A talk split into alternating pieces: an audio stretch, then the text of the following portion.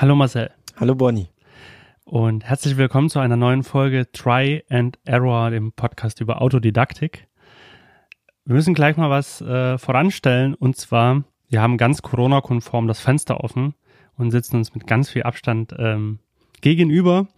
Deswegen, falls ihr ein paar Nebengeräusche feststellt, ähm, wie Autos, Kinder, Vögel, seid nicht die Natur, die Natur in der Stadt vor allen Dingen.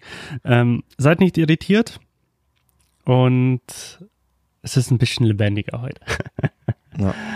Wir haben uns für die vierte Folge auch inhaltlich mehr Lebendigkeit hereingeholt, quasi. Die vierte Folge wird so ein bisschen abweichen von unseren bisherigen Ausflügen in die Autodidaktik, die Workshop-Erfahrung aus dem ja, Bildungs- und Hochschulbildungsbereich. Wir haben uns überlegt, wir schieben mal so eine kleine Zwischenfolge ein. 20 Fragen, 20 Antworten. Jeder von uns stellt dem anderen 20 Fragen und darauf wird spontan geantwortet. Wir kennen die Fragen noch nicht des jeweils anderen. Wir lassen uns also überraschen. Also für, für jeden von uns ist das genauso äh, spannend, wie es hoffentlich für euch ist. Und dann legen wir quasi gleich los. Bevor wir das aber machen, machen wir noch ein bisschen Hausmeisterei. Zumindest so mein Gedanke. Ja. Und zwar, wir hatten keine Kommentare. Das ist ein bisschen traurig. Oh. Hm. Also wir freuen uns sehr über Kommentare. Also schreibt uns wirklich gerne, was ihr zu den einzelnen Folgen haltet, wenn ihr Inspiration habt und alles. Und gern per E-Mail oder über Social Media, sehr, sehr gern. Da hört ihr schon mal die Straßenbahn, die genau gerade äh, jetzt äh, vorbeifährt. Vielleicht frage ich dich doch nochmal, Marcel. Wir hatten ja mal so eine kleine Smalltalk-Runde am Anfang. Und meine Frage wäre jetzt an dich, was hast du zuletzt gehört, gesehen oder gelesen? Mhm. Ähm, gelesen vor allem so einzelne Blogbeiträge. Um, ähm, also ein Buch habe ich jetzt nicht nochmal angefangen seit dem, seit dem letzten Podcast. Ich hatte so Blogs rund ums Thema Medienkompetenz, also viel zu Cybermobbing-Prävention ähm, in Vorbereitung eines Webinars, was wir dazu durchgeführt haben mit Social Web macht Schule. Ähm, habe bei, bei ClickSafe ein paar PDFs gelesen rund um das Thema, so ein paar Websites durchgescrollt, einfach um dann nochmal neue Impulse zu gewinnen. Ähm, gesehen habe ich bei YouTube zuletzt die 300. Folge von Kino Plus von Rocket Beans TV. Um, die haben dann so ein bisschen Jubiläum gemacht, haben über, über ja, die Filme der, der letzten Dekade gesprochen, hatten so ein paar Grußbotschaften dabei und Manifest und ähm, eigentlich ganz spannende Folge, also ne, für jeden, der sowieso so ein Kinomagazin ganz gern mal guckt oder Rocket Beans Fan ist, sollte da auch mal reinschalten, das war sehr nett anzuschauen. Ich überlege gerade, was ich zuletzt gehört habe.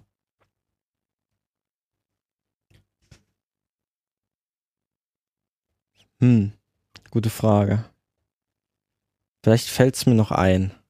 Aber ja, viel war es, glaube ich, nicht. Da so in der, in der letzten Zeit vor allem meine Einarbeitung bei Social Web macht Schule anstand. Ähm, der neue Posten da, den ich übernommen habe. Man kann das ja ganz öffentlich sagen, du bist ja jetzt Geschäftsführer von Social Web macht Schule. Genau, genau. Ich bin jetzt seit dem 1. Juli Geschäftsführer ähm, der, der Social Web G GmbH. Ähm, hatte davor bei dem Unternehmen, wo ich Werkstudent war, bei der, bei der T-Systems MMS, meinen Ausstand gehabt, hatte bei Social Web Schule dann meinen Einstand gehabt. Ähm, ja, habe mich jetzt so die ersten Tage ähm, reingearbeitet, ne, mit den Systemen vertraut gemacht, mit den Konzepten, mit allem drum und dran.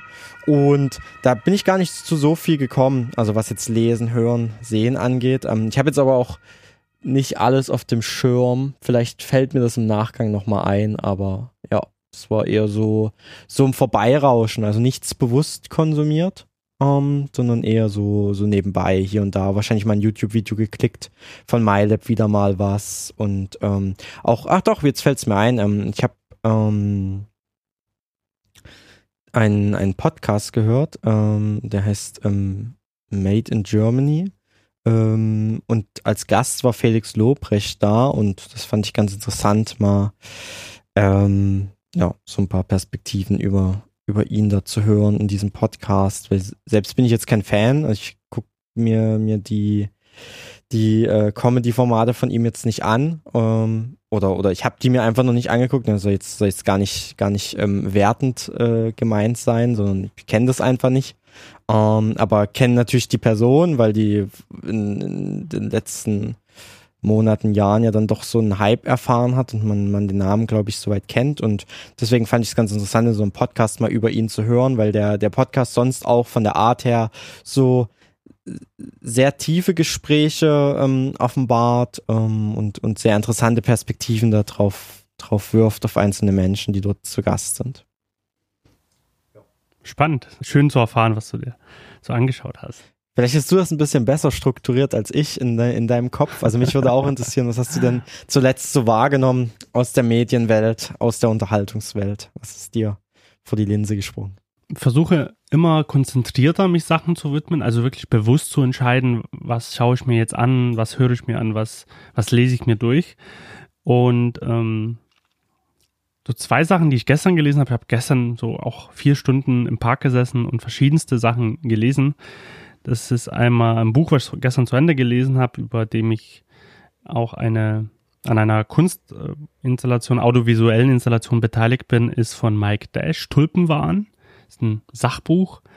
Und äh, Mike Dash ist ein Historiker, der in diesem Buch über eigentlich, wie er das selbst betitelt oder wie das übersetzt worden ist, eine Geschichte über die spek spektakulärste ähm, Spekulation eigentlich oder eine, die, die, die eine ganz ähm, spannende Geschichte über Tulpenzwiebeln, die im 17. Jahrhundert in Holland quasi zum ersten Crash zur ersten Finanzblase geführt haben, dass Tulpenzwiebeln ganz ähm, intensiv gehandelt worden sind und die, und die Preise dann am Ende von mehreren Tausenden von, von Gulden, also von damals mehreren Jahresgehältern ähm, erreicht haben und äh, verkauft worden sind. Und am Ende ist das äh, dieses Konstrukt innerhalb von ein paar Tagen geplatzt. Und dazu haben mein Künstler Kollege und Freund Sven und Sauer und ich eine Kunstinstallation überlegt,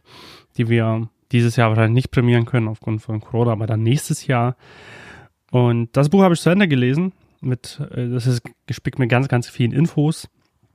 Sehr unterhaltsam geschrieben. Man muss aber auch gucken, ich finde es es ist sehr gut recherchiert, ähm, aber dadurch, dass mit dem Thema Geld befasst, hätte es manchmal ein bisschen neutraler sein können. So Mike Dash ist in voll seiner äh, vom Enthusiasmus als Historiker über die Geschehnisse, aber da fehlt manchmal auch so ein bisschen vielleicht so der neutralere Schwenk, so oder die neutralere Sprache, aber auch trotzdem sehr sehr gut gemachtes Buch.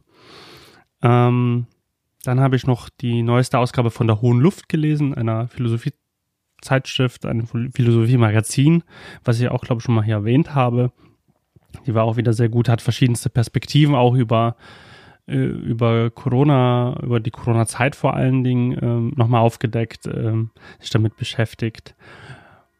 Vor allen Dingen auch zum Beispiel mit dem Thema der Pest, was die damals aus, für Auswirkungen auf den Menschen hatte und die Menschen, wie die ähm, wie die äh, in ihrer Situation auch ähnlich agiert haben, auch wie heute. So ist ganz spannend.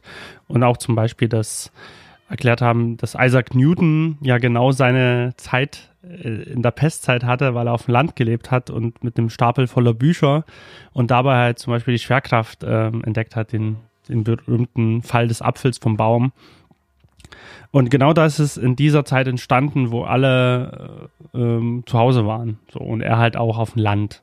Das fand ich eine ganz spannende Perspektive. Dann habe ich neulich eine Doku auf Arte geschaut, wie so oft viele Dokus auf Arte ich so konsumiere, aber in der ging es halt um die Corona-Tagebücher, pro produziert äh, vom RBB für Arte.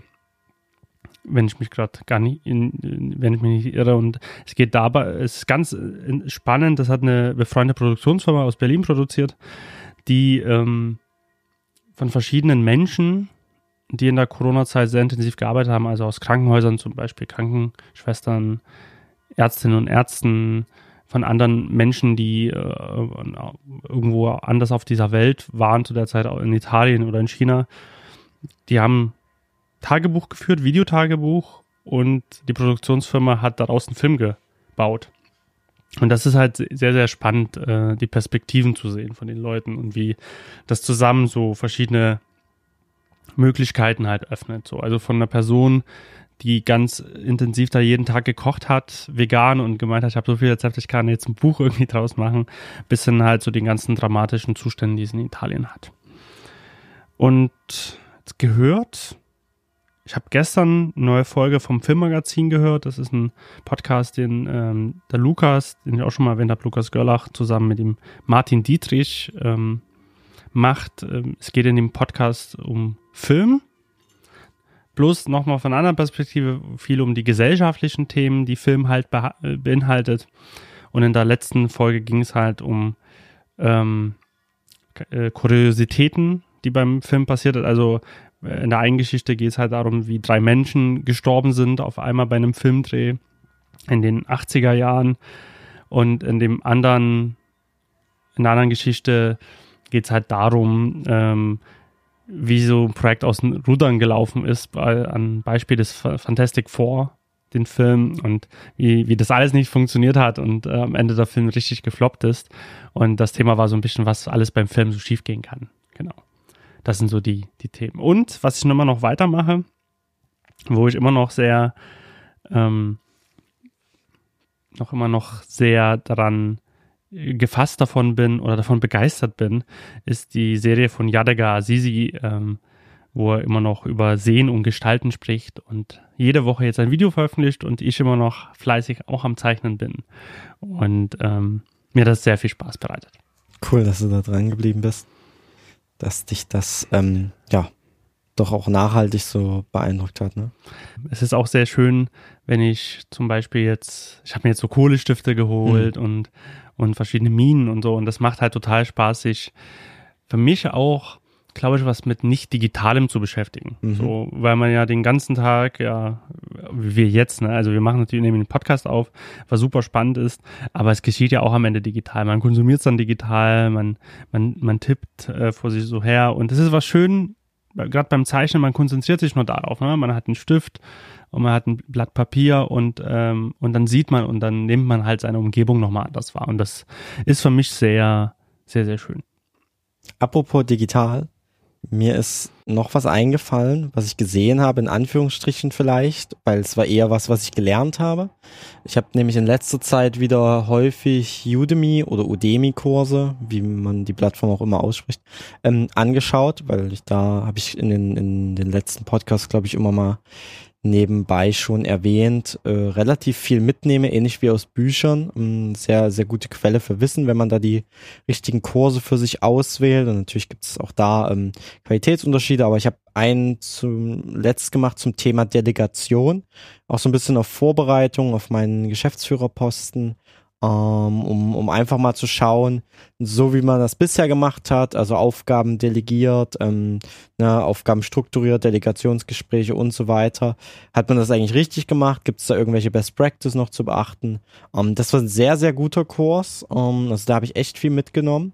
Der war sehr wertvoll und ich konnte ihn auch direkt anwenden in meiner ersten Woche, ähm, als ich an ähm, meine zwei Kolleginnen da, da so ein paar Aufgaben ähm, vergeben habe und dann auch die Rückmeldung, das war super schön, das positive Feedback ergeben habe, so wie das du es formuliert und aufgebaut hast, damit kann ich arbeiten, das bringt mich voran. Also hat das, hat das ähm, richtig gut funktioniert auch. Das hat mich gefreut. Ähm, genau, und dann gucke ich da hin und wieder mal zu, zu Kursen, auch zu Kommunikation rein. Also da, da gibt's auch ein, eine große Bandbreite, die da sehr, sehr nützlich ist. Oh, das ist noch ergänzend. Sehr gut sehr gut. Das ist immer wieder bereichernd auch, was für gute Kurse man entdeckt. So, man muss sich natürlich drauf einlassen und man muss wirklich auch suchen. Mhm. Ähm, aber es, wenn man da fündig wird, finde ich das eine immer sehr, sehr gute, gute Sache. Das motiviert mich auch gleich selber mal wieder in einem Kurs mir anzuschauen und mal auch teilzunehmen. Das ist super. Ah, das passt ja auch voll zu, zu unserem Thema mit, mit Autodidaktik, ne? dass, dass man ja vielleicht sogar noch mehr als, als im Unternehmen, ähm, dahinterher sich so, sich so Themen anzueignen und vor allem verschiedene Perspektiven nochmal aufzunehmen und so sein, sein Fundament ähm, besser zu strukturieren, um dann ein Haus drauf zu bauen. Und das, das habe ich heute auch, auch, wir hatten heute so bei Social Web macht Schule so einen Kickoff gehabt. Ähm, vielleicht nur ganz kurzer Exkurs. Ähm, so, so ein Auftakttreffen mit, mit dem Kernteam praktisch. Und da habe ich auch so über den Punkt Weiterbildung gesprochen.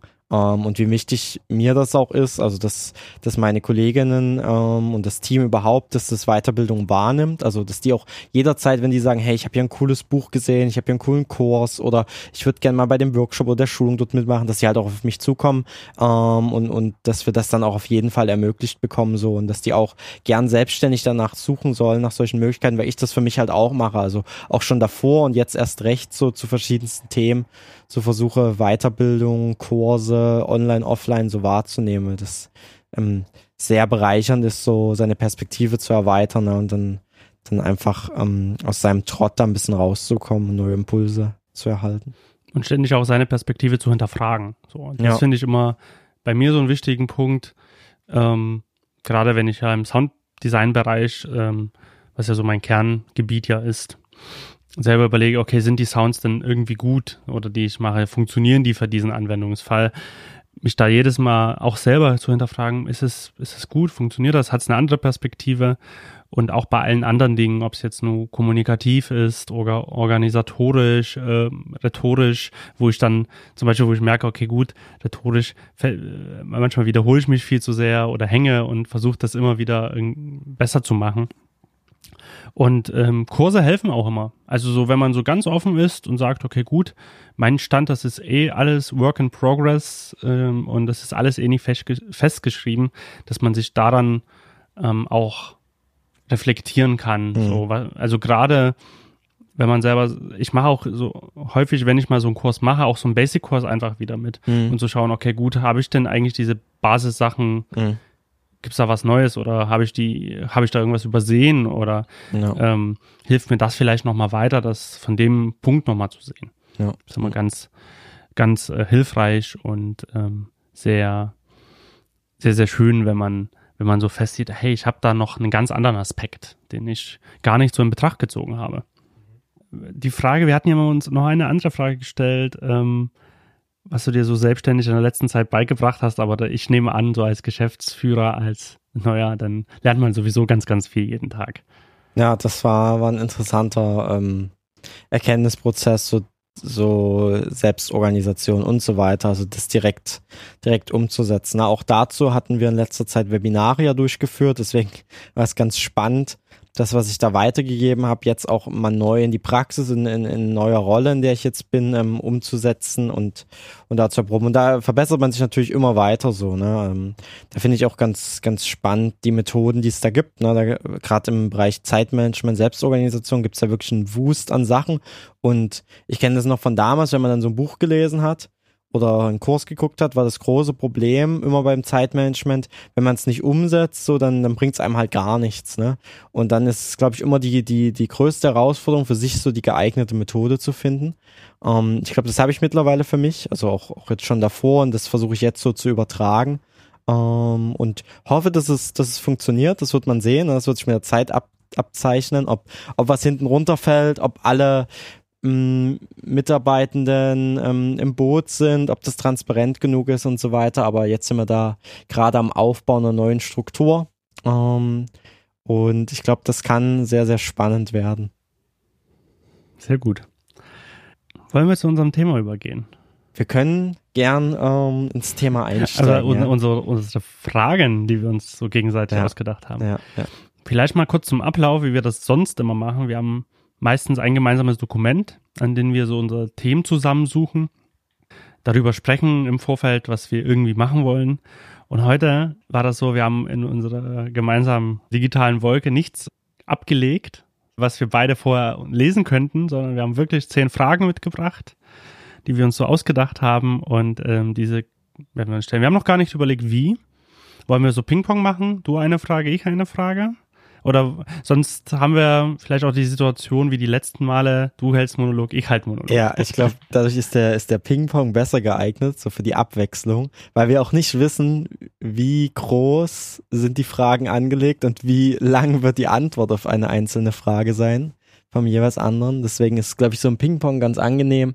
Ähm, dann habt ihr zwar nicht so einen Block, den ihr dann Bonnie fragen, Marcel fragen, aber ich glaube, darum geht's ja auch gar nicht, sondern eher um die einzelnen Inhalte an sich. Genau. Ähm, wie ist es dir lieber? Soll ich anfangen? Möchtest du anfangen? Fang mal gern an, ja. Okay. Dann stelle ich meine erste Frage ne? von den zehn Fragen an Bonnie. Ähm, welcher Mensch, der entweder gelebt hat oder noch lebt, wärst du gerne mal für eine gewisse Zeit? Und warum? Oh. Und ich habe auch noch eine Anschlussfrage daran dann. Ähm, wenn du dich dann in diese Person hineinversetzt hast, ja, und es geht jetzt nicht um, um einen Tag oder so, sondern eine gewisse, aber unbestimmte Zeit, die du diese Person sein könntest ähm, und warum natürlich, ähm, was würdest du anders machen? Ja? Also als diese Person, also wenn du, wenn du die, die Person wärst und dann die Möglichkeit hättest, auch vielleicht etwas zu ändern, was dir an dieser Person dann auch nicht gefällt oder welche Entscheidung du vielleicht anders treffen würdest. Ähm, genau. Ganz, ganz spannend. Jetzt hört man schön die Vögel im Hintergrund. Das ist eine gute Überbrückung auch. Für so stille Momente. Ich komme ja selber viel aus der elektronischen Musik. Also ich habe selber ganz, ganz viel elektronische Musik gehört und höre immer noch. Also es ist so, so, so mein, vielleicht auch schon Quelle für, für Motivation oft und für Stimmung und für Inspiration. Und das hat mich auch dazu gebracht, was ich irgendwie heute irgendwie alles mache. Also ich habe natürlich mittlerweile viel mehr Punkte, die, ähm, die mich auch inspirieren und bringe das jetzt so langsam mal zusammen mit 29 ähm, oder fange besser gesagt an, das zusammenzubringen. Es gibt verschiedene Personen, die ich bis heute sehr, sehr spannend finde, wo ich die Musik höre. Ich glaube, eine Person ist Paul von Dyk die man auch so, so auch kennt vom Namen her, aus dem Trance-Bereich, den ich halt immer noch sehr liebe und, und höre. Und das ist, ich muss sagen, ich finde die Musik super. Ich war mir aber bei der Person immer nicht so sicher, weil ja, war do, doch immer sehr selbstdarstellerisch in dem, was man so gesehen hat und so. Aber so rein musikalisch und rein, was, was er umsetzt, finde ich bin bis heute total fasziniert. Da, da würde ich gern mal reinschlüpfen in diese, in diese Rolle, weil das war früher so mit, mit so 16 mein Wunsch, das auch zu machen. Äh, zumindest fand ich immer diese Tag, diesen Arbeitstag oder Lebenstag, den man dann verbringt mit Musik hören die ganze Zeit und äh, Musik äh, selber kreieren, Ideen umsetzen, prä präsentieren in Form vom Auflegen zum Beispiel, wahnsinnig attraktiv und spannend. Heute muss ich sagen, bin ich irgendwie auch froh, dass, dass ich nicht diesen Weg verfolgt habe, weil ich mir gar nicht vorstellen kann, die ganze Zeit zu reisen. Mhm. Und man muss halt leider sagen, dass ähm, Musik oder, oder auch dieses Musikbusiness, nennen wir dieses Wort, obwohl ich das selber gar nicht so sehr mag, es so verändert hat, dass du eigentlich nicht mehr über die eigene Musik direkt verdienen kannst, ne? also in Form von Plattenverkäufen oder digitalen Verkäufen, analogen, wie auch immer, sondern dass es eigentlich nur noch darauf basiert, aufzutreten. Wo das, wo eigentlich das Einkommen der meisten Musikerinnen und Musiker daraus entsteht. Ähm, weil das ist jetzt auch keine, kein Geheimnis mehr, dass man bei, bei einem Klick bei Spotify oder Apple Music oder wie die auch immer alle heißen, jetzt auch nur so ein paar Bruchteile eines Cents bekommt. Und äh, davon kann natürlich niemand mehr leben. So. Also selbst, da musst du halt wirklich Multimillionen Aufrufe überall haben, auf allen Plattformen, dass sich das irgendwie rentiert. Und die meisten verdienen halt wirklich durch Auftritte und gerade bei, bei verschiedenen DJs kann man beobachten, dass die alle halt, dass die alle nie zu Hause sind. Und ich genieße das halt sehr, dass man auch nie diesen Druck hat, sich musikalisch da auch zu verfangen. Und Paul von Dyck macht das halt nicht. Der macht immer sein, noch seine Musik, immer noch, wie er die immer gut findet. Oder der richtet sich nicht nach Trends, der macht seinen Trends. Das hat sogar ein bisschen gereimt. und äh, das ist, finde ich, super. Also das, und das ist immer noch das, warum er, glaube ich, das immer mhm. noch machen kann, wie er will und genau in seiner positiven Nische, ähm, die er bis heute auslebt und Ja. ausfüllt. Was ich halt anders machen würde, das ist eine gute Frage. Ich glaube, ich würde, ich würde mich nicht so selbst darstellen, aber das ist jetzt schwer zu sagen. Also ich, ich finde, das ist schon immer irgendwie un, unsympathisch, weil es ganz schnell so auch Arroganz kippt und so und, und zur, zur Schaustellung. Und das bin ich halt selber gar nicht. Und, ähm, und mir, würd, mich würde es halt interessieren, wenn man da äh, diese Perspektive rausnimmt, was dann passiert. Mhm. Ganz spannend ergänzend zu dem, was du gerade gesagt hast über die, die Musikbranche und die Veränderung da. Ähm, habe ich auch von einem Freund vor ähm, kurzem einen Beitrag empfohlen bekommen, der auf Business Punk veröffentlicht wurde. Ähm, da ging es speziell um den, um den Hip-Hop-Bereich und Spotify, aber das kann man allgemein übertragen auf, auf ähm, andere Musikbereiche ähm, auch. Und den würden wir dann einfach mal in die Shownotes mit verlinken. Ähm, der der ähm, geht da noch ein bisschen rein in das, was du gerade schon angerissen hast. Das fand ich echt spannend, ähm, weil du ja auch sagtest, ne, Künstler verdienen heute ihr, ihr Geld vor allem durch Auftritte, ne, durch so Merchandise und so und seltener durch die reinen Abverkäufe von, von CDs oder Platten. Ähm, der beleuchtet das noch ein bisschen. Das könnt ihr dann auch gern nochmal nachlesen, den werden wir da reinpacken. Genau, das, das werden wir auf jeden Fall tun. Das wäre das. Also Paul von Dyck kann ich auf jeden Fall. Spannend, spannend. Hätte ich, hätte ich gar nicht mitgerechnet. Ähm, aber ich habe tatsächlich mir auch vorher kein Bild gemacht, was, was du da antworten könntest. Also deswegen die Frage auch gestellt, weil ich tatsächlich nicht wusste, in welche Richtung kann das gehen. Und äh, so sind, glaube ich, alle meine Fragen, die ich mir ausgewählt habe, das sind so Sachen, die habe ich dich noch nie gefragt und die interessieren mich aber mega über dich und die, die, die, ja, wüsste ich jetzt noch nicht. Es ist auch ganz spannend, wenn du, wenn du das gerade so fragst. Es ändert sich auch so ein bisschen immer, finde ich, die Person, die man ganz spannend findet. Gerade finde ich, nachdem ich dieses Video von Yadega Azizia entdeckt habe und mir war das vor alles ein, Begriff und ich habe das alles schon gesehen, die Panoramen, die er macht. Aber gerade dadurch, durch diesen Vlog, den er gerade macht und durch seinen, seinen Alltag auch so ein bisschen darstellt, finde ich den ganz total spannend und finde seinen Weg von Architekturstudium, Lehre, die er selber gibt, eine Professur hatte, eigenes Architekturbüro und jetzt macht er seine eigene Kunst ein. So, das finde ich auch total spannend.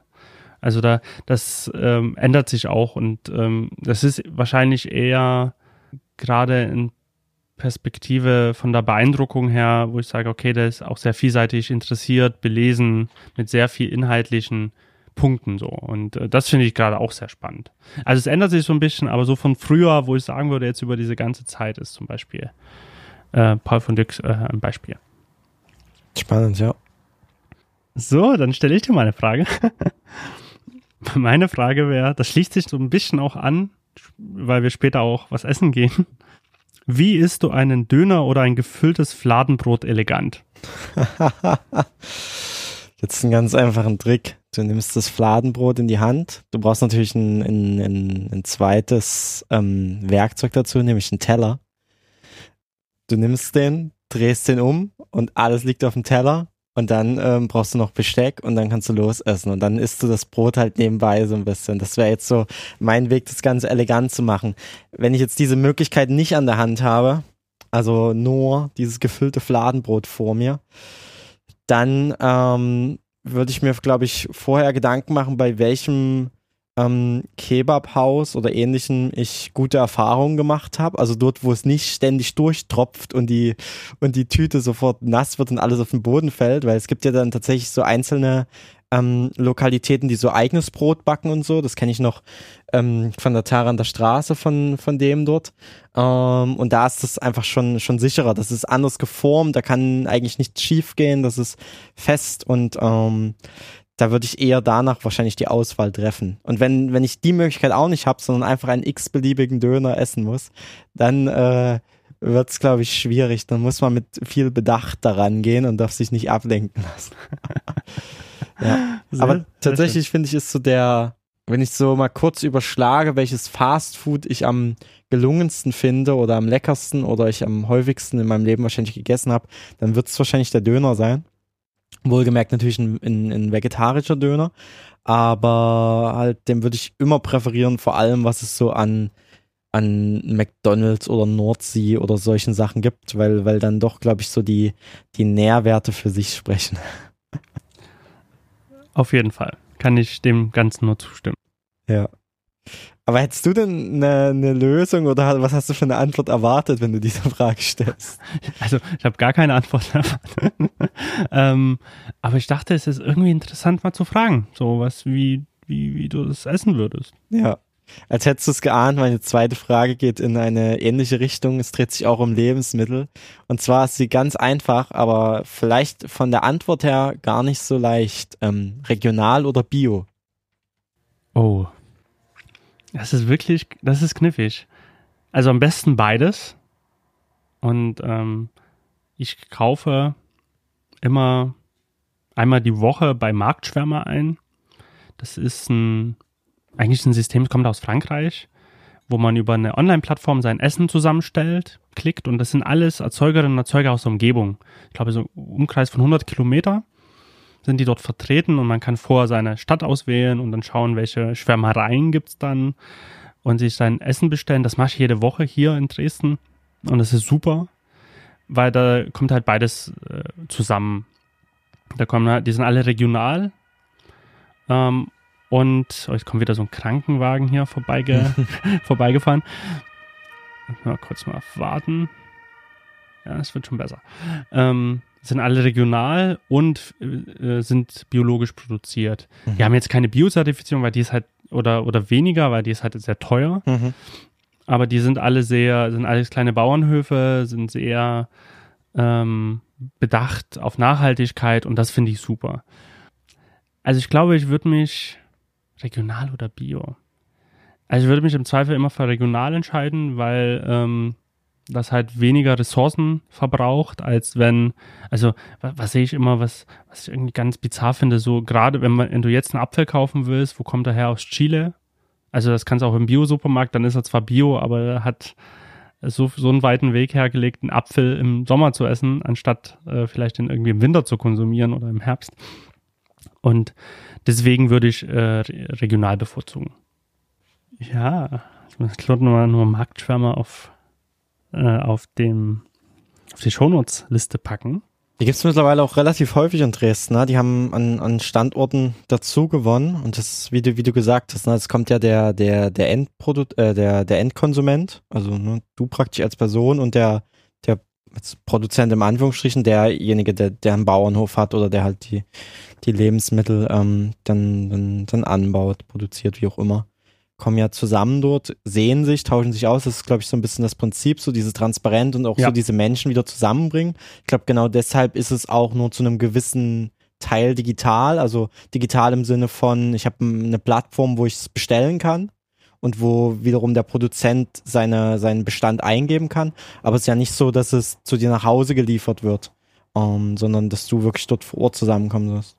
Genau, das ist eigentlich den, der wichtigsten, einer der wichtigsten Teile, den ich gerade gar nicht so ausgeführt habe.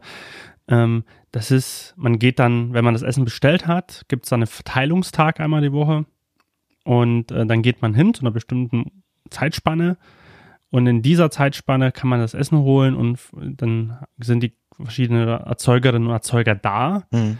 Und dann sagt man die Nummer und die geben halt zum Beispiel das Gemüse oder die Eier oder was auch immer.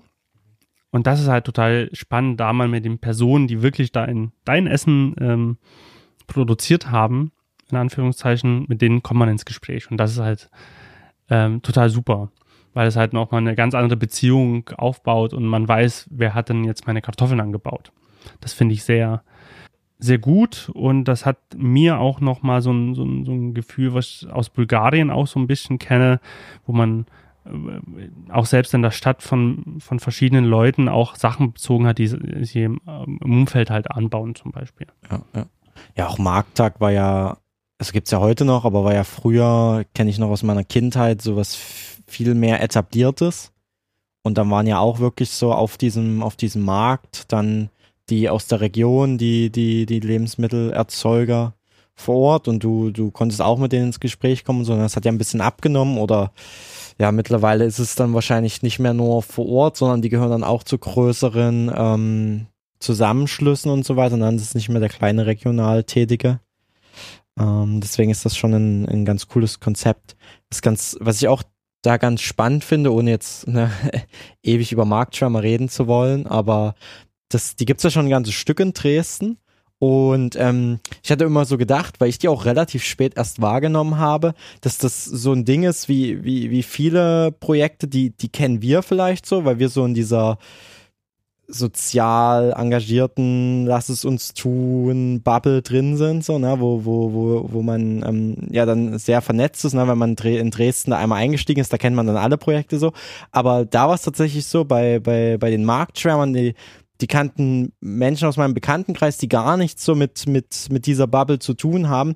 Die kannten die und die haben die schon gesagt, das benutze ich doch schon seit zwei Jahren und so weiter. Und das ist, das hat sich echt etabliert so und das ist, ähm, hat es geschafft, so als, als Projekt auch ähm, über diesen, diesen Kreis der, der sowieso schon sehr kulturinteressierten oder Interessierten für, für regional oder Bio-Lebensmittel und so ähm, schnell hinauszukommen. Ich glaube, das ist auch nochmal ganz spannend dass man von, von so einem Projekt auch, auch lernen kann, wenn man so in die Richtung denkt, ne? wenn man hier so sein soziales Unternehmen etablieren will oder seinen sozialen Verein oder wie auch immer, dass die da vieles richtig gemacht haben. Total und das wächst und wächst. Also das Interesse war gerade auch in der Corona-Zeit an regionalen Lebensmitteln ähm, ist gewachsen und also das Interesse war sehr groß und ähm, das führt natürlich auch dazu, dass verschiedenste Leute äh, da, da aufmerksam werden und Marcel holt sich gerade einen Keks heraus. und äh, das ist super. Das ist, äh, also mich hat das nachhaltig auch geprägt, ähm, dieses Prinzip einfach ähm, seine Lebensmittel anders zu beziehen, als wie wenn man früher gedacht hat, oh, ich muss einkaufen, ich gehe jetzt in den Supermarkt. So. Ja. So, dann habe ich hier das alles schön notiert. Ähm, Jetzt kommt wieder mal eine Frage von mir. Gibt es etwas in deinem Leben, was du bereust? Ähm, ich habe mal in einem Lied den, den ähm, Song-Ausschnitt oder aus einem, aus einem, aus einem Lied, der eine Textzeile ähm, gehört, die mich auch so nachhaltig geprägt hat und die, oder was heißt nachhaltig geprägt, aber die mich auch sehr beeindruckt hat, neben natürlich vielen, vielen anderen und die war you can't regret what you don't decide. Ja, also ja, einfach Entscheidung zu treffen, bedingt, glaube ich, automatisch, dass es auch ähm, Sachen gibt, die man, die man hinterher bereuen kann. Mhm, ähm, oder, oder sich für einen Weg zu entscheiden, ähm, schließt natürlich auch mitunter andere Wege aus. Ähm, und deswegen gibt es auf jeden Fall Dinge, die ich im Leben bereue. Also ganz, ganz klar auch auch von ganz klein bis ganz groß ähm, ist da ist da auch auch viel dabei. Ähm, es kommt am Ende, glaube ich, immer, oder so ging es mir dann immer, alles zu einem Guten und alles ähm, hat sich dann gefügt so. Ja, das hängt aber, glaube ich, auch damit zusammen, wie man selber aufs Leben schaut. Also wenn man so mit einer gewissen Gelassenheit aufs Leben schaut und nicht so ein großes Ego hat, so, dann, dann, dann hat man, glaube ich, dann schon das Gefühl, so, es fügt sich alles am Ende so und es ist nichts ein Problem und ich habe auch sehr für mich verinnerlicht, so dieses aus Fehlern lernen, dass das was sehr Wertvolles ist, aber nichtsdestotrotz ähm, gibt es natürlich Sachen, die, die ich einfach bereue oder die ich halt anders gemacht hätte, so, ne, also entweder mit dem Wissen heute oder halt schon damals kurz danach, wo ich gesagt habe, ähm, ja, hättest du dir jetzt vielleicht auch sparen können oder so ich glaube, damit es ähm, jetzt nicht so eine kleine Sache ist, sondern ein bisschen was, was Spannenderes jetzt auch für die, die zuhören. Ähm, und, und für dich auch, ne, weil, weil jetzt mit so einer, ich habe bereut, heute beim Bäcker irgendwie dieses Fußballbrötchen geholt zu haben, weil ich zwischendurch Hunger hatte, ist halt relativ uninteressant. So, ähm, es ist eher, dass ich, na, ich bin, bin ein sehr, sehr emotionaler Mensch auch ein, auch ein, ähm, auch ein introvertierter Mensch und auch ein sensibler Mensch. Ähm, wir haben verschiedene Sachen zusammen und das greift bei mir so ein bisschen ineinander und ich habe aber lange Zeit so ähm, versucht, dieses, dieses emotionale und sensible so unter Verschluss zu halten, zumindest ähm, im Kontakt mit anderen Menschen oder im Austausch mit anderen Menschen. Ähm, und habe da auch erst lange Zeit gebraucht, so ein Vertrauen nach außen aufzubauen, aber auch so ein Selbstvertrauen und so eine Selbstwirksamkeit, dass ich gesagt habe, ich zeige mich nach außen so, wie ich auch bin. Ne? Und brauche da keine Angst haben und keine Sorge haben und und und ähm, sehe das auch nicht als als Schwäche oder als etwas, was ich was ich ne, was mich nicht ausmacht so. Ähm, also gerade so diese diese diese Emotionalität ähm, im, im, im, Sinne von ne, zum einen Begeisterungsfähigkeit, aber auch Traurigkeit. Ähm, Genau, also da würde ich bereuen, dass ich mir so lange damit Zeit gelassen habe, bis ich da so meinen mein Weg damit gefunden habe, so da damit umzugehen und dann einfach wirklich so nach außen aufzutreten, wie wie ich da auch bin in in, in den Facetten. Um, ähm, ja, das das würde ich glaube ich anders machen, weil im Endeffekt hat es keine negativen Folgen gehabt, so ne. Es hat hat mich gestärkt und es hat ja vor allem auch ähm, mich im Umgang mit, mit anderen Menschen, dadurch, dass ich so, so, so offen dann damit umgehe, ähm, auch so Beziehungen intensiviert auch. Ja. War das eine Zeit auch, oft hat man ja diese Situation irgendwie in der Pubertät, ja, dass man so Sachen irgendwie an sich, was heißt komisch, aber so in diese Richtung findet ähm, und er, sage ich mal, so ab dem Mitte 20 eigentlich so wirklich sagt, so viele Sachen akzeptiert. Also so ging so es mir dass erst in den letzten irgendwie sechs Jahren wirklich so ganz, ganz viel auch von mir akzeptiert habe, dass es so ist. So, dass, äh, dass ich viele Eigenschaften, die du jetzt genannt hast, auch bei mir wieder finde und damit einfach umgehe so und eigentlich die gut finde. So. Und nicht nur eigentlich. Und äh, war das auch eher so, so, so die Zeit, wo du, wo du auch sagen würdest, ja, irgendwo ab in den 20ern hat, hat mich das jetzt habe ich mich da eher gefestigt und äh, habe das eher akzeptiert und reflektiert, was wie, wie ich so bin und habe damit meinen inneren Frieden mit mir selber. Tatsächlich ja, weil die die ähm, die größte Entwicklung habe ich in der Zeit von 20 bis 25 ähm, bisher. Also jetzt bin ich 27, vielleicht als als äh, Info am Rand. Ähm, habe ich in der Zeit von 20 bis 25 gemacht, so tatsächlich nicht davor. Ähm, weil ich glaube, in der Zeit einfach viel zusammenkam. Man war das erste Mal von zu Hause ausgezogen. Das erste Mal ausgezogen. Man war von zu Hause ausgezogen, man hat ein Studium begonnen, man hat ganz neue Leute kennengelernt, man war auf einmal sehr aktiv. Also bei mir war das halt in einem Verein, in dem ich, in dem ich gerade ähm, in, in der Zeit wirklich unendlich viel Zeit investiert habe. Paul Consultants an der TU Dresden ständige Unternehmensberatung ähm, wo ich dann auch Vorstand war und andere, andere Positionen begleitet habe und halt wirklich so dauerhaft mit vielen Menschen zusammengearbeitet. Man musste sich selber präsentieren, man musste sein, sein Mann stehen in dem Fall. Ähm, und und wo auch einfach noch eine noch eine viel stärkere, also eine, eine, eine Reflexionsfähigkeit und eine starke Selbstreflexion hatte ich schon davor, aber halt vielmehr noch so ein Außenfeedback dazu kam, dass du wirklich ständig unter Beobachtung, unter Feedback, unter Bewertung, unter Beurteilung standest und so da versucht hast, so deinen Weg zu finden und damit umzugehen. Und gerade in, in, in dieser Zeit habe ich da viele Weichen gestellt, ähm, viel ausprobiert, ähm, ist viel auf mich an Impulsen zugekommen und das hat viel mit mir gemacht, so dass ich dann auch ähm, ähm, ja im Prinzip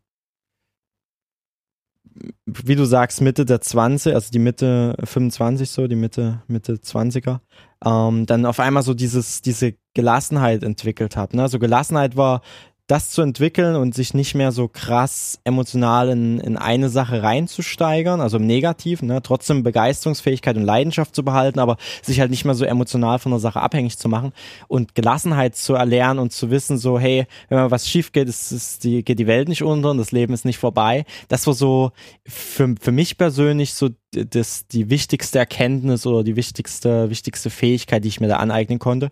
Und danach habe ich auch die gefühlt noch viel größere Schritt gemacht, weil dann hatte ich so ein, so ein Fundament, so ein Podest und auf einmal gelang mir alles andere viel leichter, so vor Menschen zu sprechen, na, mit der Introvertiertheit umzugehen, mit der Hochsensibilität umzugehen, ähm, da für mich einen Ausgleich immer zu finden und halt vor allem, was ja das so Emotionale angeht, halt mich viel mehr zu öffnen, viel mehr Menschen zu vertrauen. Weil das davor, also nämlich, nämlich ähm, in der, in der Schulzeit so ein bisschen dadurch, also na, das hat das natürlich geprägt, so die Entwicklung, dass ich halt mich sehr verschlossen habe, ne, kein Vertrauen aufgebaut habe, da wirklich sehr oft ähm, mit negativen, toxischen Menschen zu tun hatte, ähm, da sehr viele negative Erfahrungen gemacht haben, warum man so ein Panzer um sich gebaut hat. Dann hat man die Jahre gebraucht, um, um den selbstständig zu öffnen, so, weil das gelingt ja auch keinem anderen so und jemand anderes kann da nur Impulse geben. Und ähm, aber mit dieser Gelassenheit ging halt echt vieles einher so. Also wirklich so die, die letzten zwei, drei Jahre ähm, waren dann nochmal sehr entscheidend dann, wo ich so richtig große Schritte machen konnte, weil ich eben mit ähm, ja, 24, 25 dann diese, diese Gelassenheit für mich nochmal entwickelt habe. So, ja. So, äh, lange Antwort auf deine Frage. ich habe aber auch so eine tiefe Frage gestellt. Ich bin ja. Mhm. Aber ich fand die einfach spannend. Die kam mir in den Sinn und dann dachte ich, warum ja. nicht? Vielen Dank auch für die Einblicke, dass du das auch so offen aufgefasst hast und dich darauf einlässt. Das geht mittlerweile tatsächlich. Ne? Früher wäre das überhaupt nicht gegangen. Also früher fiel es mir richtig schwer, mit, mit Menschen über so alles, was so meine Gefühlsebene und so angeht, da, darüber zu sprechen. Eben weil ich die so verborgen halten wollte und weil ich halt dachte, die anderen halt mich dann für komisch, ne? Oder mit mir ist irgendwas anders so. Also ich glaube, so geht's ja erstmal vielen Jugendlichen so.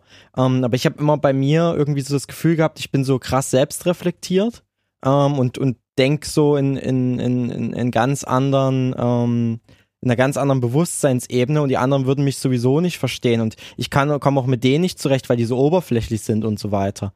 Ja, und, und ähm, dann aber auch zu lernen, nicht nur, nicht nur über mich, ne, dieses Thema so Selbstbewusstsein, Selbstwirksamkeit, sondern auch, dass ja mein Gegenüber aus tausend Millionen Facetten besteht und in dem Moment, wo er mir gegenübersteht oder wo er mir ein Gespräch mit mir führt, dass er ja auch nur eine Auswahl an Facetten in dem Moment präsentieren kann einfach und ja nicht seine ganzen Erfahrungen und seinen ganzen Lebensweg, der hinter ihm steht, also genauso wie es mir geht, ähm, das halt erstmal sich, sich bewusst zu machen und zu akzeptieren, das hat halt auch nochmal viel gemacht, so, ähm, ja, und dann tatsächlich ist wirklich so dieses, diese Selbstwirksamkeitserfahrung, die, die wir ja mit, mit, mit Social Web macht Schule auch gern an, an Schülerinnen und Schüler weitergeben wollen, dass die das machen können.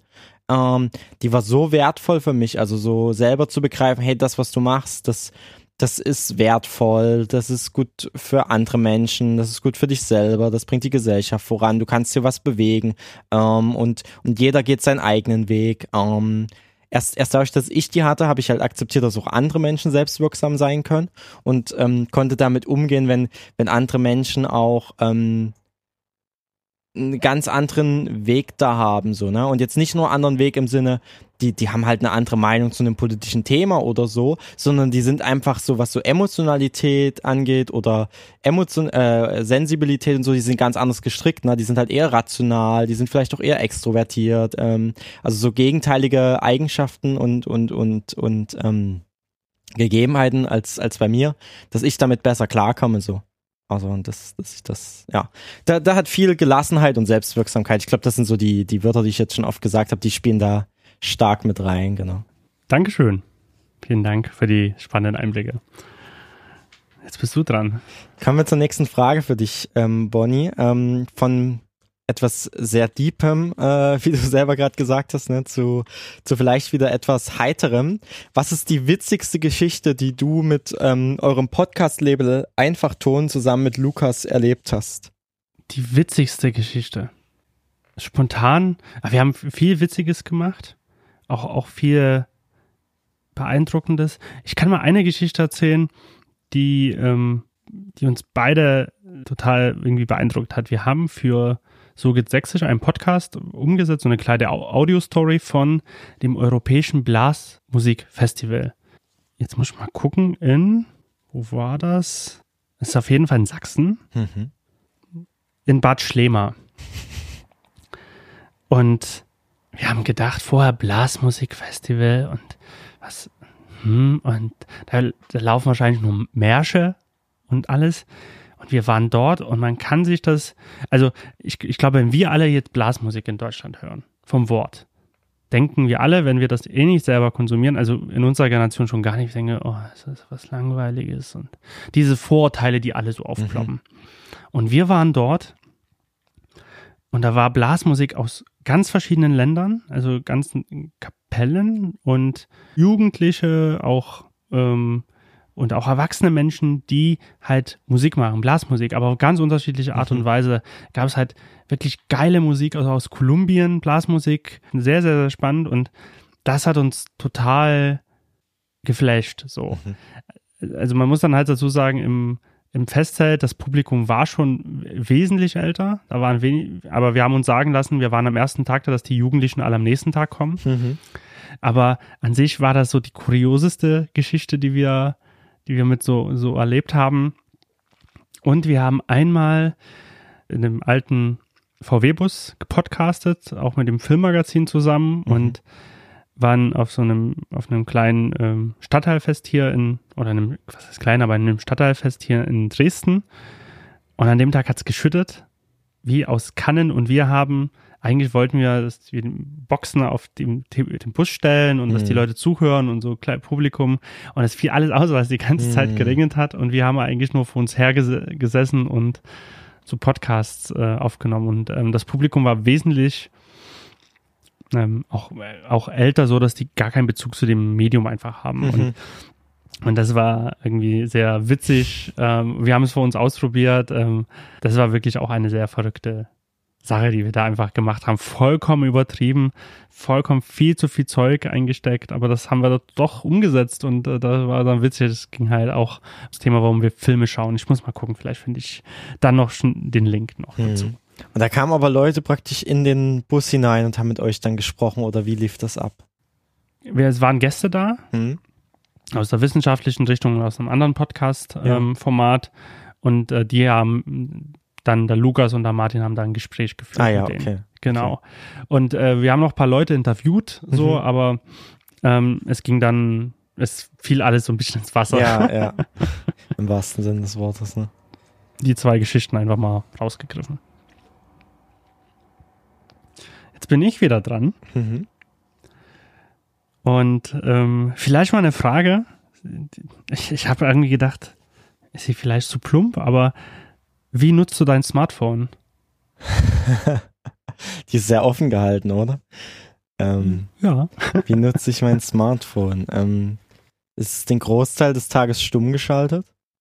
Ähm, wenn ich nicht gerade einen, einen, dringenden Anruf erwarte oder eine Nachricht, wo ich sage, ich stelle das absichtlich auf Vibration oder auf laut, ähm, ähm, habe ich es eigentlich auf stumm und ich habe auch in fast allen Apps eigentlich so meine Benachrichtigung aus, also dass ich wirklich bewusst eine App öffnen muss, E-Mail-Programm öffnen muss, ne, Signal oder Slack oder wie auch immer, damit ich das mitbekomme. Um, bewusste Entscheidung, so Digital Detox-mäßig, weil ne, wir kennen das alle. Ähm, FOMO, sagen wir bei Social Web immer, ähm, Social Web macht Schule immer, Fear of Missing Out, ne, dass so die Angst, etwas zu verpassen.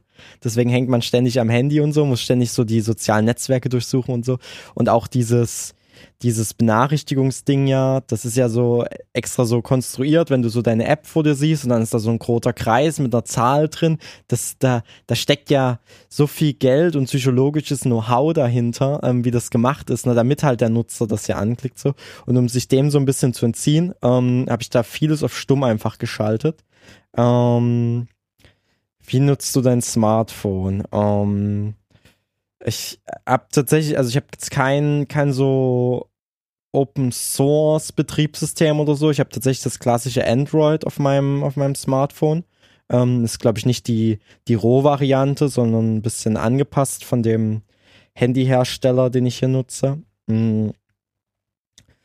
Ähm, ja, ich nutze es relativ häufig am Tag, würde ich sagen. Ich schaue halt auch mit ausgeschalteten Benachrichtigungen trotzdem relativ häufig drauf, einfach weil es ein Arbeitsgerät ist. Also es war es tatsächlich für mich schon immer so. Ich habe auch nie irgendwie Spiele auf meinem Smartphone gehabt, aber es ist halt echt ein Arbeitsgerät. Ich schreibe darüber sehr viele Mails, ich telefoniere sehr viel, ich nutze Messenger, ich nutze es, um Podcasts zu hören oder Musik zu hören. So, also dieses dieses Wort Multifunktionsgerät, das trifft es bei mir wirklich, weil ich damit echt viel mache. Ähm, ein, ein krasser Unterschied zu früher, zu den Handys, die man hatte. Ich individualisiere es relativ wenig. Also ich weiß noch früher, so in der Handyzeit, da hat man so immer seinen eigenen Klingelton eingestellt und seine Hintergrundbilder und so. Seit ich irgendwie Smartphones nutze, seit ein paar Jahren, ähm, ist gar nicht mehr gemacht. So, also einfach so gelassen, wie es ist und eher so an den Einstellungen für sich ein bisschen rumgedoktert. Ähm, bei App-Benachrichtigungen, wie gesagt, oder auch App-Zugriffen, also was darf meine App, so daran gehe ich ein bisschen rein. Also ich gehe schon, glaube ich, so ein bisschen tiefer rein als der Standardnutzer, ähm, einfach weil ich mich damit aber ja auch beruflich beschäftige. Ähm, ja, so, so nutze ich mein Smartphone. Ja, ich, ich habe jetzt ja vielleicht eine kleine Anekdote. Ich habe jetzt ja ein, ein, ein Gerät von Apple bekommen als Arbeitsgerät ähm, neben meinem privaten Gerät und komme damit überhaupt nicht klar. Also das wird, glaube ich, erstmal eine Eingewöhnungszeit brauchen, so das zu verstehen, weil ich finde, es ist vom Aufbau her super anders als Android. Und wenn man wirklich das sein Leben lang bisher, was heißt sein Leben lang, so die letzten Jahre nur das eine kannte, ist das, ist das andere erstmal gar nicht so leicht. Um, ähm, aber ich werde noch dahinter steigen. Man lernt ja dazu, wie wir in diesem Podcast ja, ja. immer wieder feststellen. Ja. Ja. Vielleicht gucke ich mir auch ein YouTube-Video an, was so den Titel heißt: Umstieg von Android auf iPhone. Ähm, fünf Tipps, um nicht zu verzweifeln. Und dann kenne ich mich dann damit auch aus. Falls jemand von denen, die zuhören, ähm, einen Tipp hat oder genau das passende YouTube-Video parat hat, dann freuen wir uns gerne über den Link. Genau, ich freue mich auch über Clickbait-Titel, ähm, die klicke ich gern an. Spannend, ja. Äh, okay, ich, ja, aber du hast ja gesagt, ne, du hast ja bei der Frage jetzt da, da keine großen Hintergedanken gehabt, deswegen hoffe ich einfach mal, ich habe das beantwortet, was du, was du hören ja, wolltest. Ja, auf, auf jeden Fall. Okay. Ähm, wir steigen wieder so ein bisschen projektmäßig ein. Ähm, ich habe mir als Frage für dich überlegt, für welches Projekt würdest du gern mal das Sounddesign machen? Ähm, was dir aber aktuell sehr unwahrscheinlich erscheint. Also ein Projekt, was so für dich so wirklich in großer Ferne ist.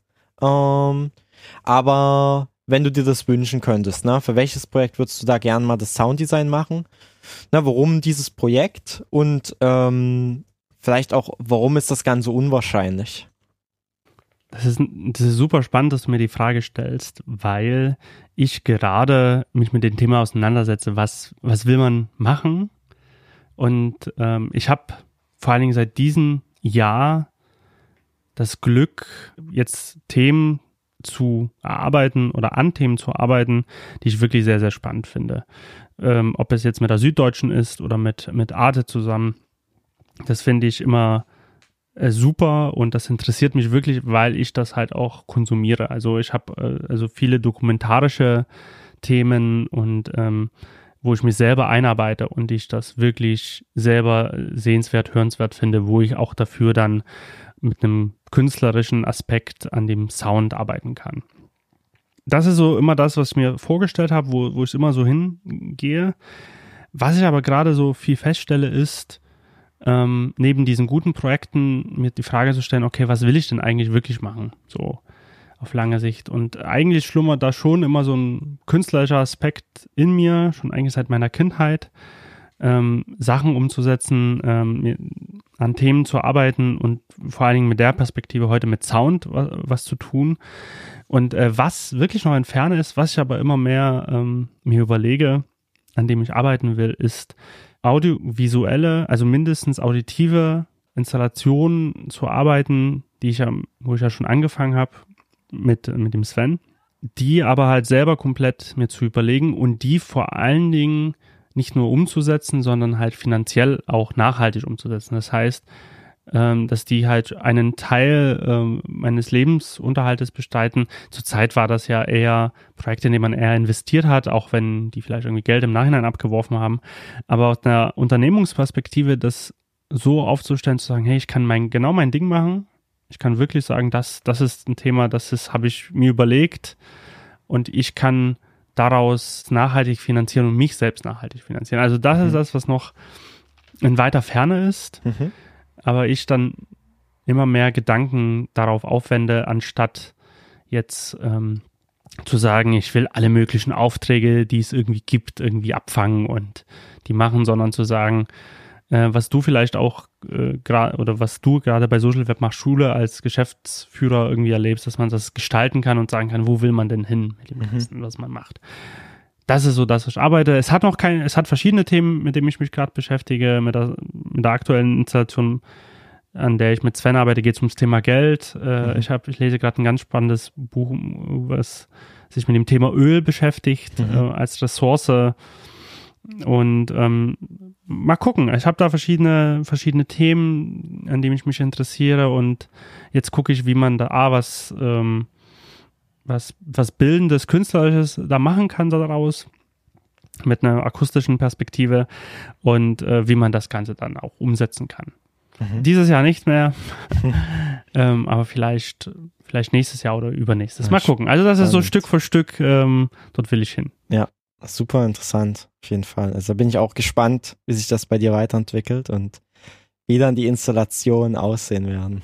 ja, da, da, bin ich auch äh, gespannt drauf. Also es gibt ja gute Themen, an denen ich jetzt arbeiten darf. Ich durfte auch zum Beispiel an einer Museumsausstellung Filme vertonen, mhm. äh, der vierten sächsischen Landesausstellung, die seit Freitag, Samstag jetzt eröffnet ist, ähm, zum Thema industrielle Revolution. Und äh, das hat mir super äh, auch viel Spaß gemacht und mich da auch bereichert in vielen Dingen.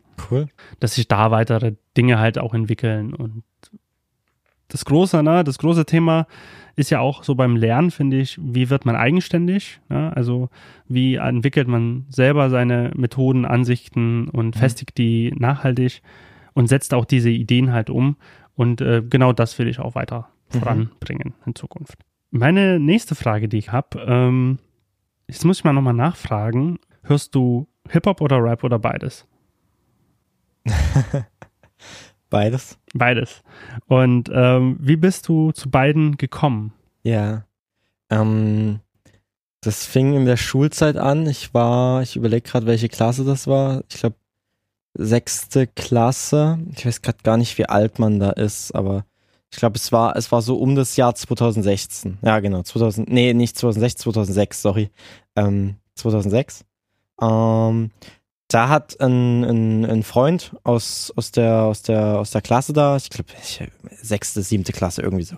Ähm, aber es war jedenfalls 2006, ne? Der hat da schon ganz viel Hip-Hop gehört. Das war damals, also die, die, was er, das, was er gehört hat, das war, war Akro Berlin, das war Sido und so, die waren, waren damals, das war so ihre Hype-Zeit noch. Ne? Ich weiß noch, 2004 kam ja Sido sein Album Maske raus. Ähm, ja, noch, noch ganz anders als die Musik, die sie heute machen, so, ne. Akro Berlin gibt's mittlerweile nicht mehr. Sido macht ganz andere Musik, den kennt man heute von Astronaut und von äh, anderen Radiotiteln. Ähm, und ähm, der hat mir dann äh, einfach so die Musik mal gezeigt so und ich fand das so super interessant, so das zu hören. Ähm, weniger wegen dem, dem Aspekt, ähm, dass das so harte Ne, es hat sich ja selber als Gangster-Rap bezeichnet ist und, und auch so dieses, dieses ähm, Frauenfeindliche, was da drin steckte, so damit konnte ich damals schon nichts anfangen und, und heute natürlich erst recht nicht. Ähm, aber dieses Sozialkritische, das fand ich immer super spannend, weil ich davor habe ich Musik gar nicht so richtig ähm, als Fan konsumiert, sondern eher so, ne, im Radio lief irgendwie Musik, bei meinen Eltern lief irgendwie Musik, im Auto lief Musik, ähm, aber ich war nicht von irgendwas Fan und konnte auch gar nicht sagen, ich habe jetzt eine Musikrichtung oder so. Ich habe das einfach nur nebenbei gehört, so. Ein bisschen schon Rammstein oder so, das, das hatte ich damals dann auch, auch auf CD, aber ähm, auch, auch eher so, so nebenbei. Und dann mh, war, war 2006 halt der Freund, der mir das gezeigt hatte so und dann hatte ich so eine CD von Flair, das war damals noch Neue Deutsche Welle 2005, wie gesagt von Akro Berlin und von Sido so Sachen. Und da waren so sozialkritische Themen drin so, die, die so gar nichts mit meiner persönlichen Perspektive zu tun hatten so, ne, also ich bin jetzt, bin jetzt in einem, in einem normalen Elternhaushalt aufgewachsen so, also ne, jetzt nicht nicht privilegiert in dem Sinne, ähm, aber halt auch nicht arm. Äh, ja, so ein, so ein Mittelding. Also meine, meine Eltern beide so, ähm, eher so, ich glaube, heute würde man Arbeiterklasse oder so sagen, so ne, weiß nicht, hab ich, also habe ich, hab ich mich ja nie, nie ähm, damit so mit diesen, mit diesen Begriffen da so identifiziert auseinandergesetzt. Aber ich glaube, so würde man das bezeichnen, wenn, wenn man jetzt von außen drauf guckt. Naja, und ähm, trotzdem hatte ich, hatte ich da gar keinen Bezug zu, aber ich fand das irgendwie spannend, dass so Menschen aus ihrem Alltag berichten und welche Probleme sie haben so und so sozialkritisch. Und das hat ganz gut gepasst in die Bücher, die ich zu der Zeit gelesen habe, weil die Bücher, die ich gelesen habe, die hatten immer sowas so Rebellisches so jemand ähm, ist gegen das, das, das System oder versucht sich dem entgegenzusetzen, weil das System halt ungerecht ist und, und, und deckt so Probleme auf. Und diese Musik hat das auch so gemacht, also einzelne Lieder daraus. Und das fand ich super spannend. Und deswegen bin ich da auch am, am Rap dran geblieben und habe den weiter gehört, ähm, vornehmlich deutschen Rap, das muss man dazu sagen, also englischen höre ich eigentlich gar nicht, ähm, aber dann bin ich natürlich dort tiefer reingestiegen, hab, höre das praktisch als so fast einzige Musikrichtung. Also ich höre hier und links und rechts mal ein bisschen was, aber so, so bewusst und, und dafür, dass ich da Geld ausgebe und dass ich da Zeit investiere, ist halt so, so Rap beziehungsweise Hip-Hop-Musik.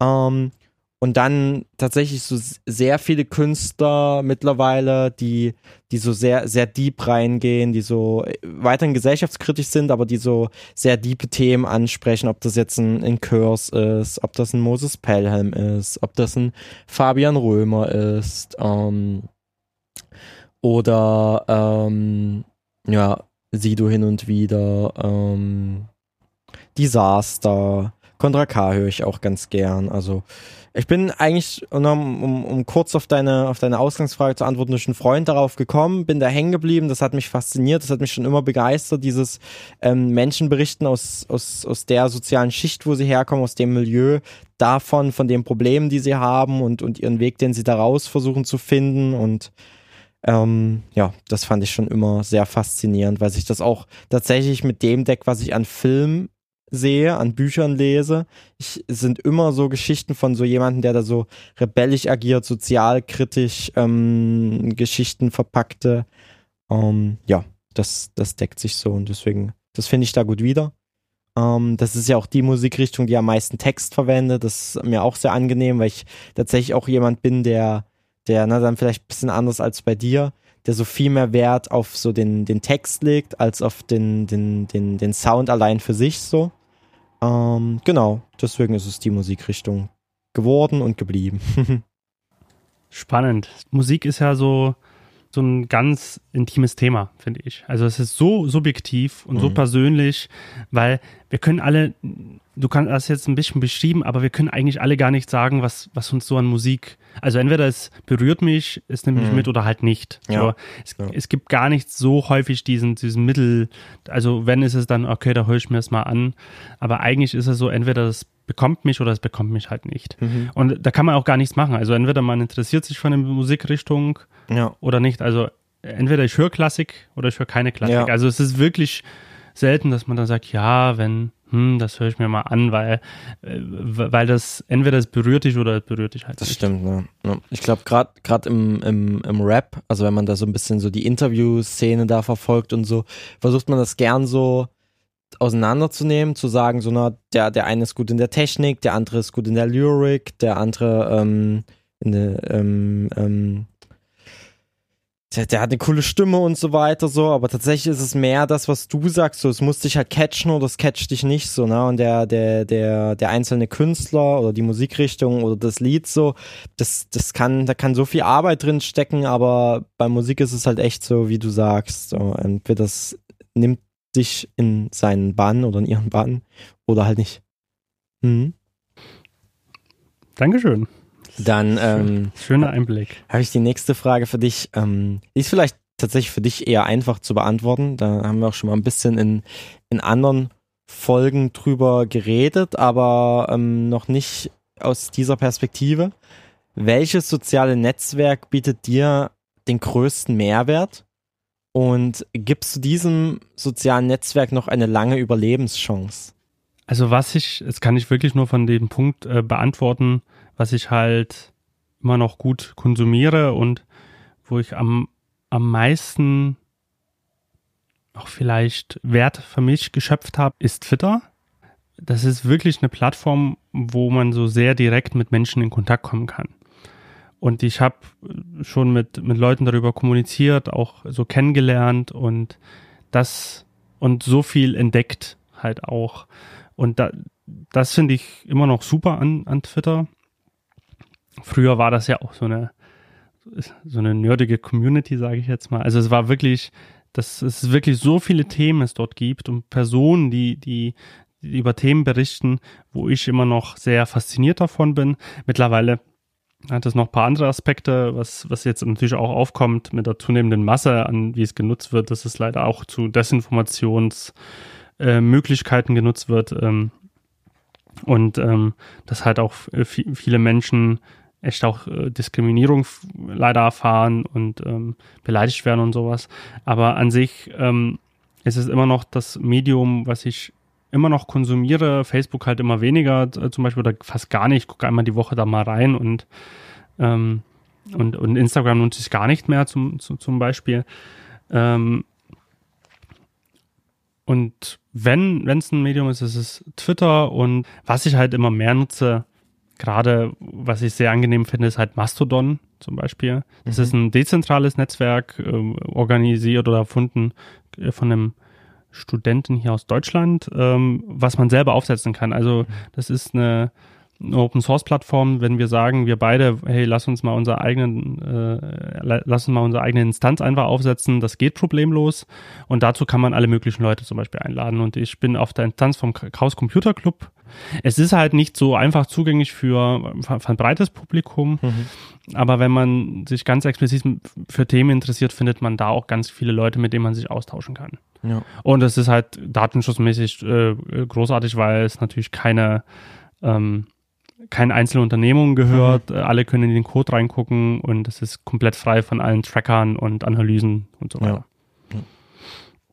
Aber wenn sich Twitter und wenn ich das so wirklich ganz benennen kann, was mir so auch am meisten bis jetzt reflektiert hat oder gespiegelt hat. Und ich denke, dass das sich schon lange halten wird, weil es hat bis jetzt auch nicht die Unmenge an Leute erreicht, mhm. wie zum Beispiel Facebook. Mhm. Ähm, und selbst wenn es vielleicht, also ich weiß nicht, ob es je, jeweils ein Bezahlmodell werden würde, aber selbst wenn, glaube ich, würden viele Leute das immer noch weiter nutzen. Gerade vielleicht von, von mehr von der Nische aus, aber das hat ja auch seine Vorteile. Genau. Danke. Sehr gut. Spannend. Was hast du für mich? das ist wieder eine kulturelle Frage und dann gehe ich zu anderen Fragen über. Wie heißt ein Musikstück, ne, eine Veranstaltung, ein Film, das dich nachhaltig geprägt hat? Oder ein Buch? Mhm. Auch. Ah, das ist spannend. Da, da möchte man auch nichts Falsches sagen, weil dann, dann rauschen mir so tausend Gedanken durch den Kopf, weil es natürlich viele Filme, Bücher und so weiter gibt, die man, die man richtig gut fand oder findet. Ähm, lass mich kurz überlegen ein, ein, ein Musikstück oder ein Song. Ne? Um, also du musst auch, es kann eins von denen sein, also muss jetzt nicht alle durchgehen. Ah, ja, okay, okay. Du kannst also sagen, es ist halt ein Song zum Beispiel. Okay, warte, lass mich kurz überlegen. Um, also bei Songs ist es wirklich schwierig, weil es gibt da, gibt da echt viele, um, die, die auch sehr, sehr gut sind. Um, aber ich glaube, ich würde einen von Curse benennen aus seinem ähm, ja, aktuellen oder aus seinem letzten Album Die Farbe von Wasser. Ähm, da hat er einen Song gemacht, der heißt ähm, Ich tippe derweil mal so ein paar Shownotes ein. Ja. Der heißt Achterbahn Schrägstrich Riesenrad. Ähm, Wobei es da echt schwierig ist, weil da würde ich das ganze Album empfehlen, weil das einfach genial ist von hinten bis vorne. Also welche Themen er da beackert, die halt so untypisch ähm, Deutsch-Rap sind. Also er als, ähm, der selber Ausbildung zum systemischen Coach gemacht hat, ähm, selber sehr in den Themen Achtsamkeit drinsteckt, auch einen Podcast hat, auch ein Buch geschrieben hat in die Richtung und so. Und entsprechend sind auch solche Themen in seinem Album verarbeitet und vor allem auch viel so selbstkritisches, selbstreflektiertes, ähm, ja auch gesellschaftskritisches, aber so dieser Riesenrad, ähm, Achterbahn, der ist so sehr ähm, ja, kapitalismuskritisch angehaucht. Mm, beziehungsweise, na, wie, der, wie der Name schon sagt, so, wir sind wir sind nicht nur alle in dem Hamsterrad, sondern er macht daraus direkt das Riesenrad. Da, da laufen wir so drin ähm, und, und verpackt das halt in einen Song, aber so sehr, sehr spannend. Also das fand ich echt, ähm, echt einen tollen Song. Aber wie gesagt, da gibt's viele weitere noch und auch von vielen anderen Künstlern. Ähm, dann Filme, die mich, oder vielleicht ein Film noch, der mich super beeindruckt hat. Ähm, war, war der erste Blade Runner und tatsächlich dann auch Blade Runner ähm, 2049. Ähm, weil das sind für mich einfach so, wenn ich so drüber nachdenke, was macht denn einen guten Film aus, ne? Und abseits jetzt von, von der, von der Story, sondern auch so, wie ist die Kamera, wie ist der Sound, wie greift das ineinander, wie, wie ist die Immersion, also, dass ich wirklich so gebannt auf den Display gucke oder auf den Bildschirm gucke und dann ist der Film zu Ende und erst dann gehe ich raus, so, ne? Und, und bin wirklich so, am Stück und und es ist einfach ein, ein, ein, ein Meisterwerk der Handwerkskunst, dann die Blade Runner Filme auf jeden Fall. Ähm, ich glaube, da, da ging es mir nicht bei vielen Filmen so, dass ich sage, krass, ähm, die, das, also, die kannst du immer wieder gucken und du, du, du entdeckst was Neues, aber nicht was Neues so in der Story, weil die, glaube ich, die ist mit einmal erzählt, wenn du die einmal geguckt hast, hast du das, glaube ich, aber das sind so viele kleine Details im Sinne des, des Audiovisuellen, was da sehr beeindruckend ist bei den, bei den Filmen, finde ich. Also da waren Profis am Werk. Mhm. Und die haben sich auch echt Zeit genommen so und die brechen halt bewusst aus diesem Blockbuster ähm, aus, obwohl die viel Geld in die Hand nehmen. Ähm, also ich glaube, das, das sind Filme, die leben viel mehr darüber, dass so der Zuschauer sich auch darauf einlässt und Gedanken macht und halt nicht einfach nur konsumiert, weil sonst ist das, glaube ich, sind das Filme, die, ja, okay, ne, so, ähm, aber die, man, man muss das so äh, sich bewusst drauf einlassen, so, ja, ja, das denke ich schon, genau. Dann komme ich zur nächsten Frage an dich, Bonnie. Ähm, was motiviert dich ähm, am Abend länger wach zu bleiben und an dem Projekt, vielleicht an dem du gerade sitzt, weiterzuarbeiten? Was motiviert mich länger wach zu bleiben? Also was mich, ich muss sagen, zurzeit arbeite ich wenig an Projekten abends, sondern ich mache das über den Tag. Da habe ich einfach festgestellt, dass ich zurzeit da einfach fitter bin und ähm, mich da besser in so einem in so einer Situation versetzen kann. Nichtsdestotrotz, wie es halt so ist, was wir in unserem Vorgespräch auch schon hatten, gerade wenn du irgendeine so Idee verfolgst, ähm, ist man immer dann dran, irgendwie Sachen zu entdecken und sich was aufzuschreiben, was zu notieren, was auszuprobieren, was zu lesen, was zu sehen, was zu hören. Und ähm, das ist so das, was ich gern abends mache. Also ich gucke gerade, also ich male oder zeichne besser gesagt gerade wieder, was ich schon anklingen lassen habe. Ich schaue mir gern Dinge an. Ich bin gern wirklich mit, mit Leuten draußen, wie wir dann später ein Getränk zu uns nehmen. Ähm, also wirklich auch so, so Zeit zu nutzen und äh, das motiviert mich einfach, einfach frei Dinge zu verfolgen. Also ich glaube, wenn ich mit Druck das, das ist natürlich immer so ein Hämmer, wenn man so Sachen mit Druck machen muss. Aber gerade habe ich eine Situation, wo ich da relativ frei dran gehen kann und ähm, nicht gezwungen bin, Sachen zu machen. Und äh, abends vor allen Dingen. Also klar, über den Tag habe ich meinen Ablauf und man hat natürlich seine Verpflichtung, aber abends guck, schaue ich, dass die, dass ich diese nicht habe. Mhm. Vielleicht mal so. Ich hoffe, das ist äh, befriedigend, was ich so erzählt habe. Alles in Ordnung. Ja, ähm, jetzt kommen wir wieder zu einer Frage. Die, die wird jetzt auch vom, vom Prozess her interessanter oder von unserem Thema. Wie gehst du mit Prokrastination um? Ich gar nicht erst damit anfangen. mit Prokrastination? Was mhm. es ist? Oder? Nee, nee, ich habe gesagt, gar nicht also, erst damit also, anfangen. Also gar nicht, dass, Entschuldigung, jetzt habe ich keinen Verstanden. Ja, gar nichts. Das ist, ist wirklich eine gute Antwort. Das ist auch meine Strategie. Äh, aber klar, das begegnet einem ja wahrscheinlich immer, wenn man Themen auf dem Tisch liegen hat, die einen nicht zu 100% erfüllen. Das war ja oft so beim, beim Thema Lernen, also so aus der, aus der Hochschulzeit. Ähm, jetzt aktuell begegnet mir das tatsächlich nicht so. Ne? Ich, wie gesagt, ich bin ja noch nicht, noch nicht lange in dieser neuen Position, aber jeder Tag war jetzt einfach mit so spannenden Aufgaben und Erkenntnissen gefüllt, dass da gar keine Zeit war dafür und, und auch gar nicht so die, die, also ist gar nicht entstanden, dass ich jetzt prokrastiniert habe. Vielleicht, Muss, vielleicht, hm. entschuldige bitte, ich will dich gar nicht unterbrechen, vielleicht sagen wir noch mal kurz, was Prokrastination ist, weil ich habe gerade überlegt, aber ob das ein Begriff ist, oder vielleicht auch nicht. So, ja. Also ich hätte es jetzt an dem Beispiel einfach erklärt, man, man soll vielleicht für, für die Uni, für irgendein Fach jetzt für die Prüfung lernen und lenkt sich halt damit ab, dass man so aufs Smartphone guckt, dass man halt seine Wäsche wäscht, dass man seinen Haushalt aufräumt, also so praktisch diese, diese Ablenkung von der eigentlichen Arbeit, so hätte ich es jetzt beschrieben.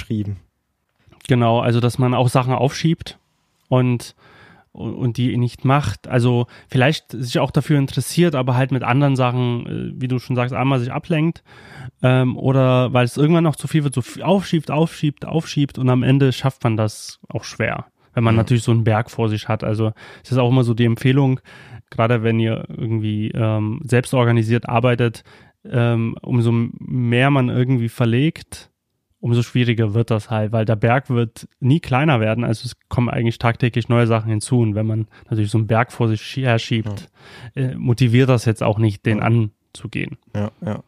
Ja, ich glaube, ich bin, was die Frage angeht, ähm, ich glaube, ich habe mittlerweile mir das, das, das, ähm, die, das Skillset da angeeignet, damit ganz gut umzugehen, soweit. Ähm, also es gar nicht erst dazu kommt. Aber vielleicht ist ja trotzdem interessant zu sagen, ne, wie, wie mache ich das und was ist da hilfreich für mich? Und das Priorisierung halt ein ganz, ganz guter Part. Also so, ne, die Eisenhower-Matrix, die ja sicher viele schon mal gehört haben, das ist tatsächlich was, was sich für mich als super sinnvoll erwiesen hat, dass du erstmal alle deine Aufgaben so aufschreibst, die du hast und dass du dir dann wirklich so in diese vier Felder, die es da gibt, ähm, priorisierst. Also was sind so Aufgaben, die sind für dich wichtig, also wirklich für dich persönlich, die bringen dich voran oder dein Projekt ähm, und sind gleichzeitig dringend, die sollst du halt sofort erledigen. Ähm, dann gibt's ja noch die, die Aufgaben der Kategorie, die sind wichtig, aber nicht dringend. Die solltest du ja terminieren. Ähm, also so habe ich es zumindest in meinem Selbstorganisations-Webinar ähm, auch an, den an die Lehrkräfte weitergegeben. Also so na, wichtige Aufgaben, die aber nicht dringend sind. Und dann gibt's noch die Aufgaben, die sind nicht wichtig, also die bringen dich persönlich nicht voran. Die hast du vielleicht von irgendjemand extern mal zugeschachert bekommt, aber die sind irgendwie dringend.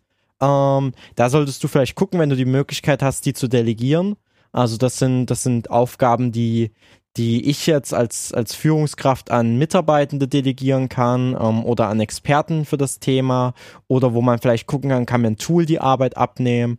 Und das, das, das Spannendste an der Eisenhower Matrix ist ja eigentlich, dass du merken sollst, es gibt Aufgaben, die, die hast du irgendwie auf deiner Liste, aber die sind überhaupt nicht relevant, also sie sind weder wichtig noch dringend und es stört auch keinen, wenn die einfach nicht gemacht werden. Also die li liegen zwei Wochen rum, kein Hahn hat danach gekräht, also kannst du vielleicht auch einfach wegfallen lassen, so.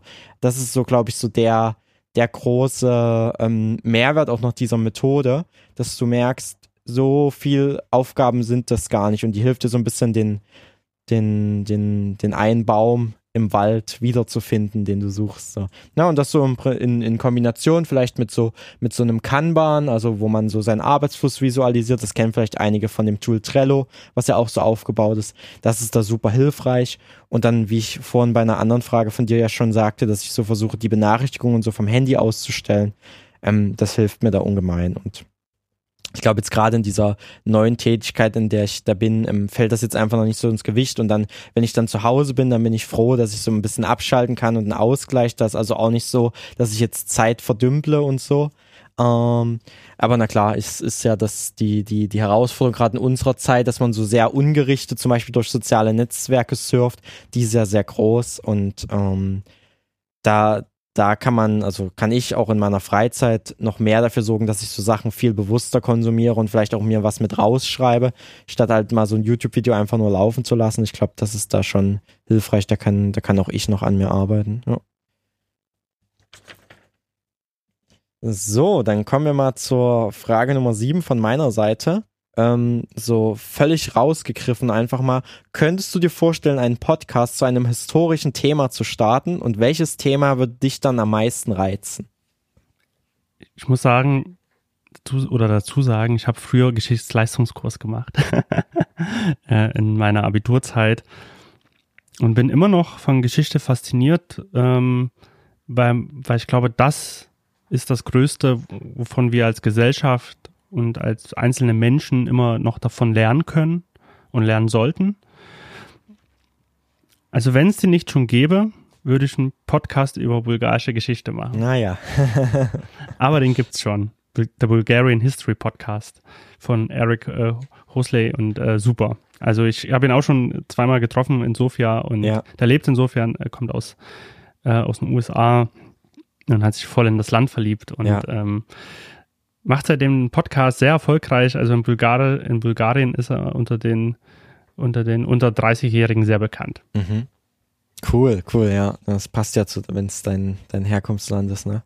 Für mich ist halt so das, das Thema ähm, ähm, Ex-Jugoslawien so super interessant, weil ich war ja auch selber in, in Sarajevo mit, mit paar Freunden und das hat mich echt sehr nachhaltig beeindruckt, dieser Ausflug dahin, diese Tage, die wir dort waren und die Geschichte, die du dort einfach äh, an, an jedem einzelnen Ort in Sarajevo merkst. Ähm, und wenn es, vielleicht entdeckst du da mal ein oder kennst schon einen, wenn es da einen Podcast gäbe in deutscher Sprache irgendwie, weil ich, ich weiß, es gibt einen in, in englischer Sprache zu Sarajevo oder zu, ähm, zu Bosnien. Ähm, Aber wenn es da mal einen in deutscher Sprache gibt, den würde ich auf jeden Fall hören, weil ich finde das so faszinierend so. Aber mein Englisch ist da jetzt nicht so super, dass ich mich in so einen englischen Podcast da ähm, reinknie. Ähm, aber ja, Sarajevo hat mich da echt so krass geprägt und da würde ich mir gern einen anhören, ja. Spannend. Man lernt immer dazu. Man, also von, ich bin jedes Mal froh, dass wir den Podcast ja, machen. Auf jeden Fall, auf jeden Fall. Und zwar eine Frage, mal gucken, wie, wie, wie du die beantwortest. Wie sieht dein Medienkonsum im Vergleich vor zehn Jahren aus? Oh, ich muss kurz überlegen. Vor zehn Jahren, da war ich 17. Ähm, welche, warte mal, das war, jetzt haben wir 2000, 20, das war 2010, welche sozialen Netzwerke es da überhaupt gab und welche noch nicht. Ähm, das ist, glaube ich, ganz, ganz spannend. Ich weiß gar nicht, wann, da, da gab es noch kein Instagram, glaube ich, oder ich hatte das noch nicht. Ähm, ich glaube, mit 17. Kam, kam später raus, auf jeden ja, Fall. Ja. Mit 17, da habe ich, da, vielleicht kennst du das noch, das ist so eine Community, die im, im Raum Dresden besonders aktiver Dampfer, mhm, heißt die. Ja da war ich aktiv so. Das war noch halt vor, vor Facebook und so, weil ich weiß, ich habe mich erst mit, mit 18 oder 19 bei Facebook angemeldet. Das war dann zur, zur ähm, ja, wo ich im Gymnasium war schon. Ähm, das war in der, davor noch nicht. Deswegen da auf Dampfer war ich da aktiv, aber das, ja, es war irgendwie mir immer so ein bisschen suspekt, dieses soziale Netzwerk. Ähm, aber ich habe es trotzdem genutzt. Also da habe ich wahrscheinlich so ein bisschen Zeit verbracht. Ähm, ich hatte damals aber auch noch kein internetfähiges Smartphone, das muss man dazu sagen. Also wenn ich so Medien konsumiert habe, dann zu Hause am Rechner. Ähm, weswegen es halt deutlich weniger einfach war. Man deutlich mehr so unterwegs war und so. Und das war auch noch eine Zeit, was man jetzt so bei den Medien, in den Medienkonsum mit reinrechnen kann. Da habe ich noch viel gezockt so in der Zeit. Also vor meinem Studium habe ich wirklich sehr, sehr viel am Tag auch, auch Videospiele gespielt am PC. Ähm, also da, davon war mein Medienkonsum geprägt und viel weniger von so Messengern und sozialen Netzwerken und so. Also das hat sich echt geändert so. Ähm, genau, genau. Heute ist es mehr so Kommunikation, damals waren es mehr so digitale Spiele. Das hat sich echt gedreht bei mir, so weil ich heute zwar immer noch ein riesen Gaming-Fan bin, auch da nach wie vor gerne was zu lese, aus so Magazinen und so weiter, aber selber kaum noch zocke tatsächlich, sondern mich eher so mehr für die Kultur interessiere, die so in Spielen stattfinden und wie Spieler die Kultur beeinflussen. Spannend, das ist, weil es ist mir nämlich aufgefallen, dass sich das alles sehr, sehr verändert hat, auch, auch bei mir. Das bin heute immer noch, warte ich gerne auf Sendungen, die im Radio laufen. Ähm, aber früher war das so, dass ich wirklich zur Uhrzeit vom, vom Radio saß mhm. oder zum Beispiel Internetstream gehört habe, egal wie man das betitelt. Ähm, und die, die Sachen gab es nicht zum Nachhören und das ergibt halt eine ganz andere Wahrnehmung, mhm. so, weil du weißt, ich, ich muss da sein, sonst mhm. höre ich das nicht. Im Zweifel kann ich es natürlich da aufzeichnen, aber ich muss irgendwie live agieren. Und heute kann man vieles nachhören. Es bringt natürlich viele, viele tolle Vorteile mit sich. Hm, aber es ist auch was anderes. So, mhm. wenn ich weiß, ich kann jederzeit in die Mediathek gehen mhm. und mir diese und diese Fernsehsendung ähm, auf Arte anschauen, ja. so zum Beispiel. Ja. Also das ist tatsächlich sehr interessant, weil ich muss auch von mir sagen, ich bin jemand, der kaum live konsumiert. So, also ich, wenn wenn es irgendwie ein, ein, ein, ein Zoom-Meeting gibt oder wie du sagst, ähm, eine, eine Dokumentation oder ein Podcast und so. Und häufig wird es ja heute so gemacht, die werden live zum Beispiel auf YouTube erst gestreamt oder dort und dort, ne? Und du kannst es dann später nachhören, dann höre ich das auch nach. Es ist ganz selten so der Fall, dass ich wirklich live mir was anhöre, ähm, weil ich das häufig zu den Terminen einfach gar nicht schaffe. Und deswegen finde ich das so wertvoll, wenn man Sachen auf Abruf hat und finde es immer unverständlich, wenn es Sachen nicht auf Abruf gibt, so. Also im Nachhinein, weil die haben es doch digital schon durchgeführt, es ist doch aufgenommen, warum stellt ihr es nicht breit. Ähm, und das ist tatsächlich nochmal was, was ähm, sich geändert hat, so, also auch schon, ist jetzt schon sehr viele Jahre, aber, aber dass ich halt gar keinen den Jahresfernsehen konsumiere, auch eigentlich nicht Radio, also nicht, wenn ich nicht gerade im Auto sitze, bei meinen Eltern mitfahre oder zu Hause bei meinen Eltern bin, wo Radio und Fernsehen läuft, konsumiere ich das halt einfach nicht, habe das auch nicht zu Hause, ähm, sondern dass es wirklich halt so Medien sind wie Podcasts, wie ähm, Mediatheken und so weiter, ähm, Streaming, YouTube und so. Aber was interessant ist, dass ich halt, was so Musik angeht, noch gar nicht auf diesem Streaming-Film bin. Also Spotify, was irgendwie 99% meiner Freunde und Bekannten nutzen, habe ich nicht sondern ich äh, kaufe tatsächlich, also Platten, ähm, Vinylplatten oder halt dann, dann Digitalalben, also auch auf, auf CD nicht, aber schon digitale Alben und, und, äh, und versuche so oder red mir so vielleicht ein bisschen ein, so unterstütze ich den Künstler mehr, wie, wie auch immer, aber mache das tatsächlich so, statt ähm, ja, zu, zu streamen. Da sprichst du mir aus dem Herzen, ich mache das genauso. Ich kann mit Spotify nichts anfangen. Es ist mir suspekt, darüber Musik zu konsumieren ich kaufe das. Also ja. Äh, entweder analog als Schallplatte oder halt dann ja. als, ähm, als digitalen Download bei.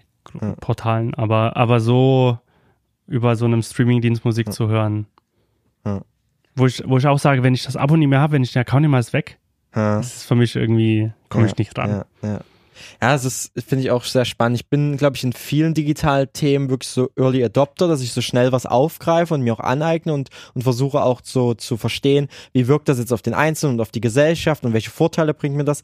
Aber bei anderen Themen so gerade bei diesen Streaming-Themen, ähm, trotz schnellem Internet habe ich echt lange abgewartet. Also ich habe auch noch ganz lange Blu-rays gekauft, bevor ich dann irgendwie mit Netflix oder Amazon Prime oder wie die alle heißen angefangen habe. Jetzt sehe ich schon die Vorteile, weil einfach das sich finanziell krass bemerkbar macht, ähm, weil ich ja doch gerne mal einen Film oder eine Serie gucke und wenn ich mir die alle kaufen würde, wäre das echt schwierig, aber bei Musik ist es so, da ich, dass ich so bewusst ein Album auch ziemlich lange konsumiere, wüsste ich gar nicht, ob es mit Spotify viel günstiger wäre, so mit diesem Monatsbetrag dann. Ja, ja und ähm, auch von dem Aspekt, den du schon erzählt hast, man indem man Spotify hört, unterstützt man die Künstlerinnen und Künstler einfach nicht. So, ja. also da, da muss man wirklich Millionen von Klicks produzieren, ja. damit die wirklich auf dem Konto was bekommen. Ja. So. Und wenn ich halt auf Bandcamp, wenn die Künstlerin oder Künstler eine Seite führt, mhm. und denen dort äh, 10 Euro oder 10 oder 20 Euro dalasse, mhm oder kleinen Independent Labels, ähm, da haben die viel mehr davon mhm. als äh, beim Spotify Klick zu ergattern. Ja. So. Ja. Das stimmt. Das Zumindest von Einzelpersonen. Also es muss halt wirklich eine Riesenmasse sein, die ja. bei Streaming dazugreift, ja, um ja. eine Wirkung zu haben. Das stimmt. Das ist auch in diesem Business Punk ähm, Artikel, den wir vorhin erwähnt haben, steht es auch nochmal drin. Also auch für, für diejenigen, die sich da ein bisschen vertiefen wollen. Das ist super spannend, fand ich so als, als Erkenntnis. Gewinn. Ja, dann kommen wir zur nächsten Frage. Das ist jetzt Frage Nummer 8 von mir. Ähm, hast du schon mal einen Workshop verschlafen und was war deine Reaktion und was hast du dann gemacht? Zum Glück noch nicht. Zum Glück ist mir das noch nicht passiert. Ähm, ich war höchstens mal für fünf Minuten oder zehn Minuten an der, an der Hochschule zu spät. Aus Verkehrsgründen. Ja, ja. Ähm, aber ansonsten muss ich sagen, dass mir das noch nicht passiert ist. Ah, okay, gut.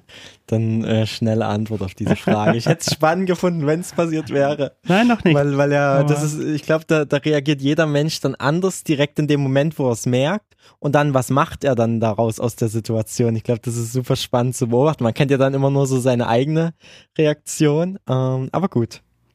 Ja, also ich finde es auch total spannend, aber ich habe es bis jetzt noch nicht ähm, erleben müssen. Sagen. Oder vielleicht wäre es total die Bereicherung, das auch zu erleben. Das will ich gar nicht so ähm, runterspielen. Ja.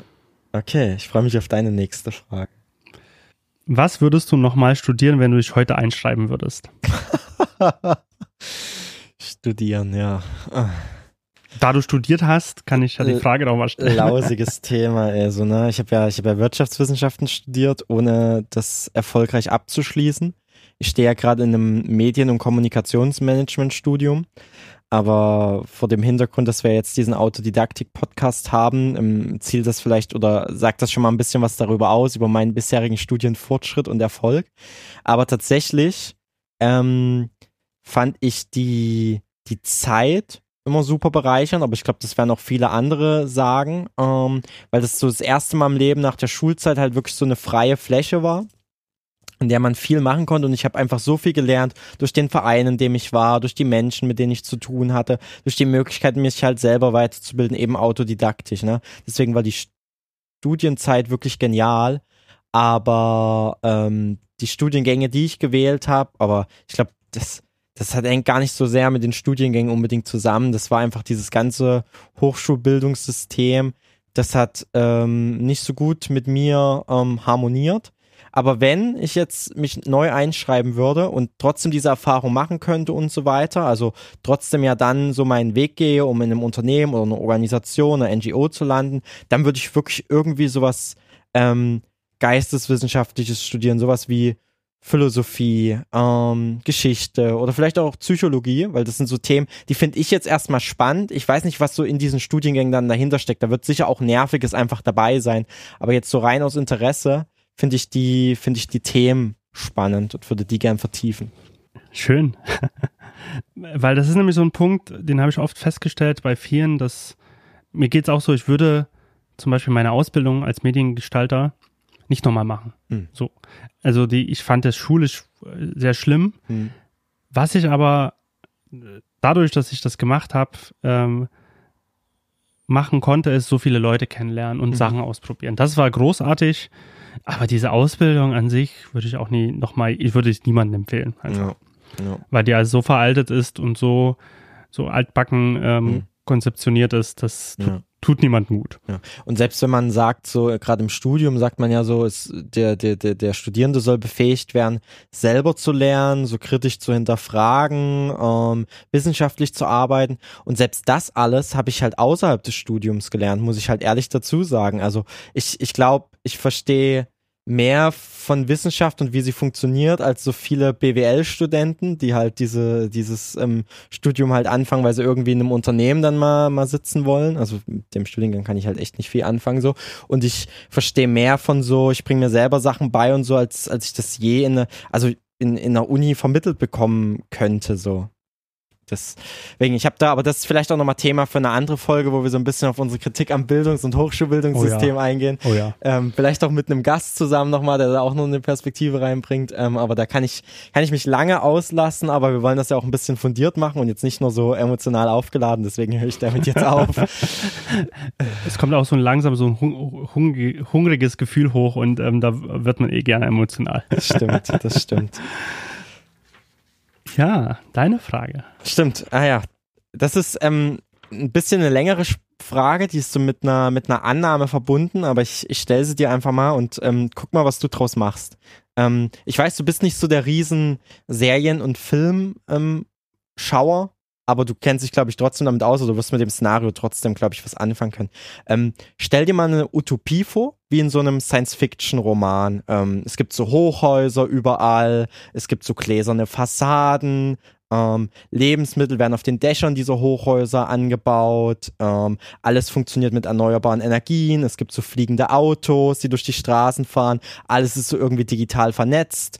Viel wird mit KI gesteuert. Also du kriegst so Empfehlungen, was du einkaufen kannst, was du ähm, anziehen solltest. Ähm, du kannst so auf Knopfdruck werden so deine Bedürfnisse befriedigt und so weiter. Das, das ähm, sieht man ja so in vielen Filmen und so weiter. Und da werden halt verschiedene Konzepte aus unserer aktuellen Zeit ja immer weiter gedacht so wie die dann in Zukunft aussehen könnte, so überspitzt. Da gibt es ja auch Romane, die sich damit beschäftigen, auf eine humorvolle Weise oder auf eine ernsthafte Weise. Und dann gibt es ja auch noch Dystopien und so. Aber wir bleiben einfach mal bei dieser Utopie.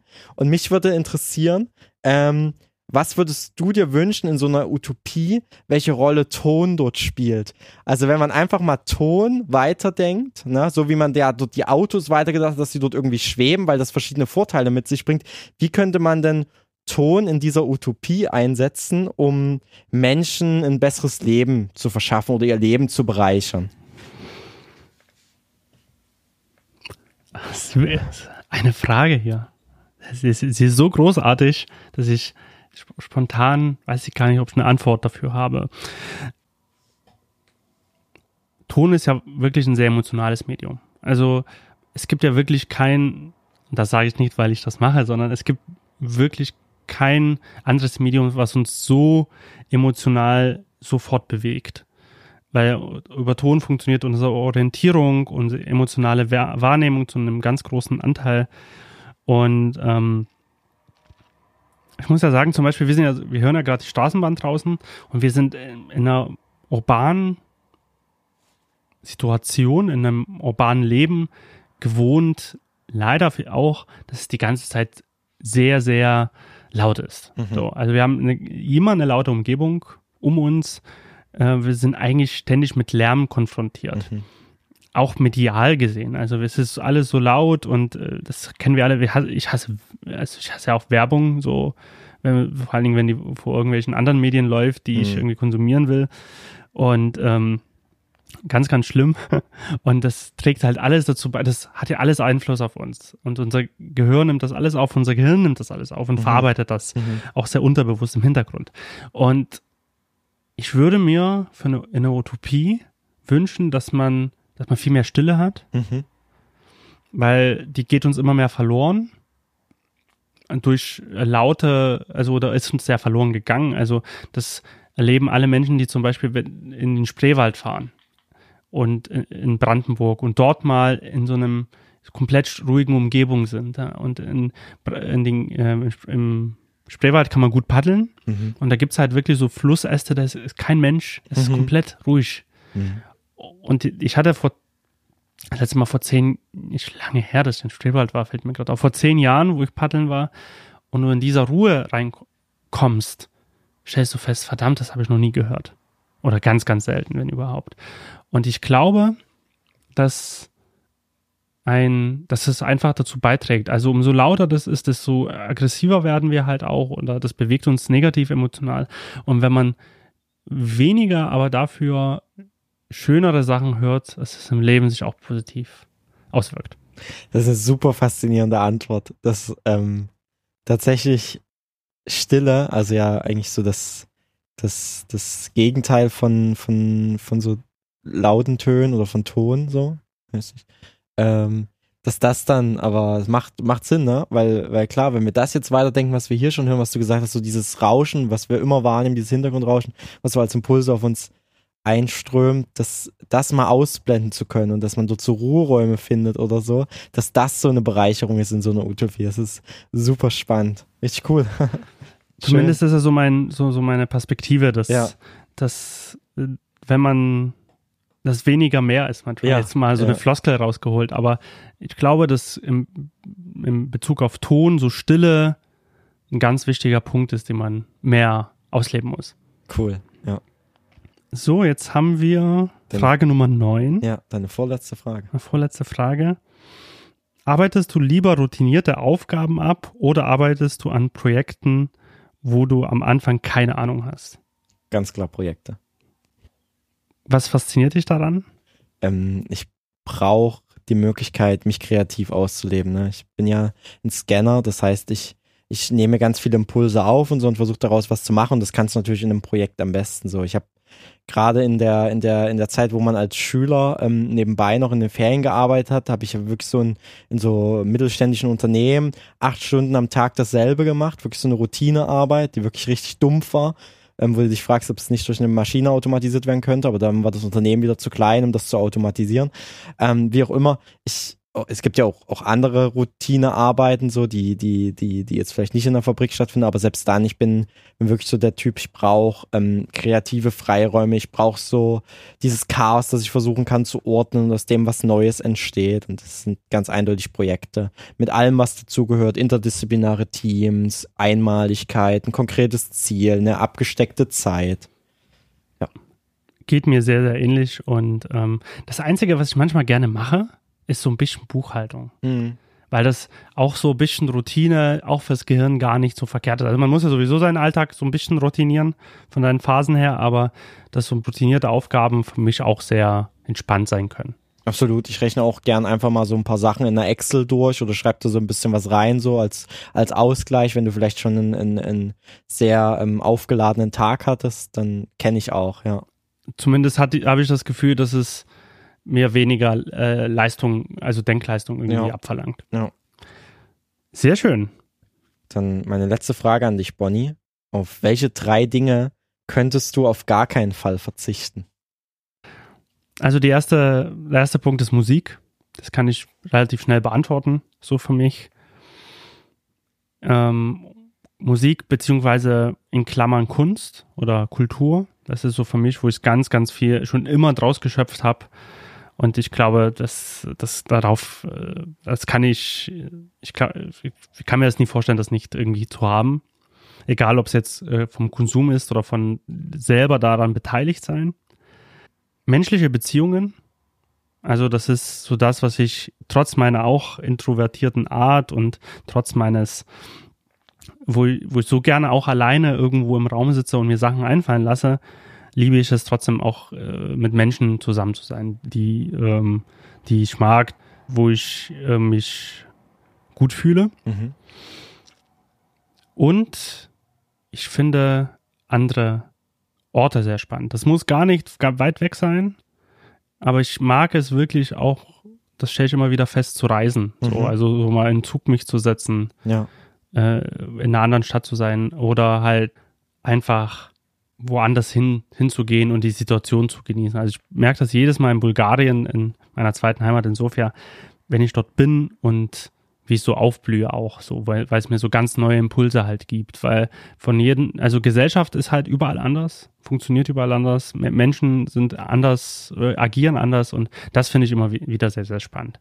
Das heißt jetzt nie, dass ich jedes Jahr irgendwo hinfliegen muss, äh, das gar nicht, aber so, so ein kleiner Wechsel und ähm, hilft da, ist für mich sehr bereichernd schon immer. Super.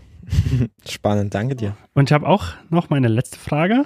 Drei Dinge, oder was sind drei Dinge in diesem Sommer, die du machen willst?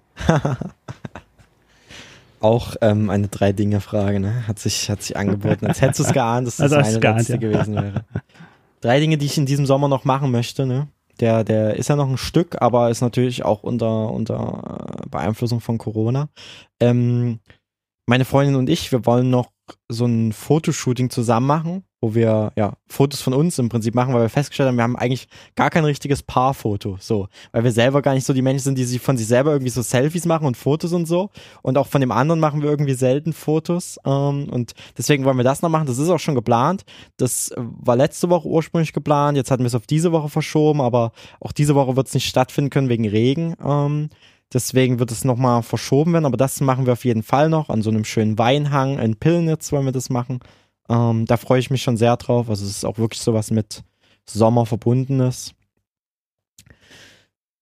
Zwei weitere Dinge. Ähm, eins ja, hängt einfach mit der Arbeit zusammen. Wie gesagt, ich habe ja jetzt, wir haben es öfters in dem Podcast schon erwähnt, ähm, die neue Stelle als Geschäftsführer da angetreten und ich möchte gerne in diesem ähm, Sommer schon alles so ein bisschen auf den Weg bringen ähm, an, an, an Entwicklungen, an Strukturveränderungen, an Teamentwicklungen für Social Web macht Schule, weil wir dann ab Herbst wieder regelmäßig in Workshops auch unterwegs sind, vor allem ab nächsten Jahr, wenn dann ähm, die Corona-Auswirkungen hoffentlich ähm, vorbei sind, dann wieder sehr aktiv werden und deswegen würde ich gerne alles, was man so intern in der Organisation optimieren kann, zum aktuellen Zeitpunkt würde ich gern schon mal angehen und in die Spur bringen. Das ist sowas, was jetzt für den Sommer ansteht.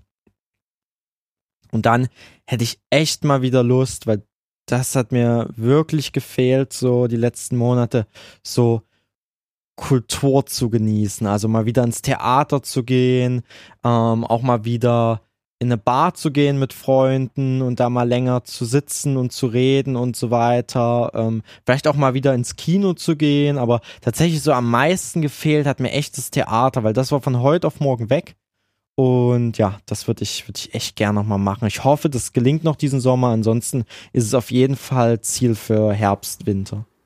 Und damit sind wir schon am Ende unserer Sendung. Es war super spannend, ähm, echt interessante Fragen, so, die du hier aus einem äh, Pool geschöpft hast. So sehr, sehr verschieden, divers, unterschiedlich. Also hat super viel Spaß gemacht. Das kann ich nur zurückgeben. Also auch vielen Dank auch für deine Offenheit und das, dass wir das ausprobiert haben. Es, ja. Wir sind auch froh. Wir, wir dachten auch, mal gucken, ob wir das alles hier heute schaffen. Ähm, wir haben es geschafft und äh, wir werden uns gleich zum Essen begeben, was auch sehr, sehr gut ist. Ähm, vielen Dank fürs Zuhören. Das machen wir nochmal irgendwann. Das, das, genau, das kann ja nochmal eine Zwischenfolge zu einem Jubiläum oder so werden. Wir wollten es jetzt mal ausprobieren. Ähm, nächste, nächstes Mal wird es dann wieder thematisch, ähm, ja, äh, oder monothematisch werden. Wir werden wieder über ein, ein Thema sprechen, vielleicht auch mit einem Gast. Müssen wir mal schauen, ob uns das gelingt. Aber das werdet ihr ja dann erfahren, wenn ihr uns hört. Ähm, ja. Wir freuen uns auf euer Feedback auf jeden Fall. Kommentare, Impulse, Fragen, Anregungen, alles Mögliche.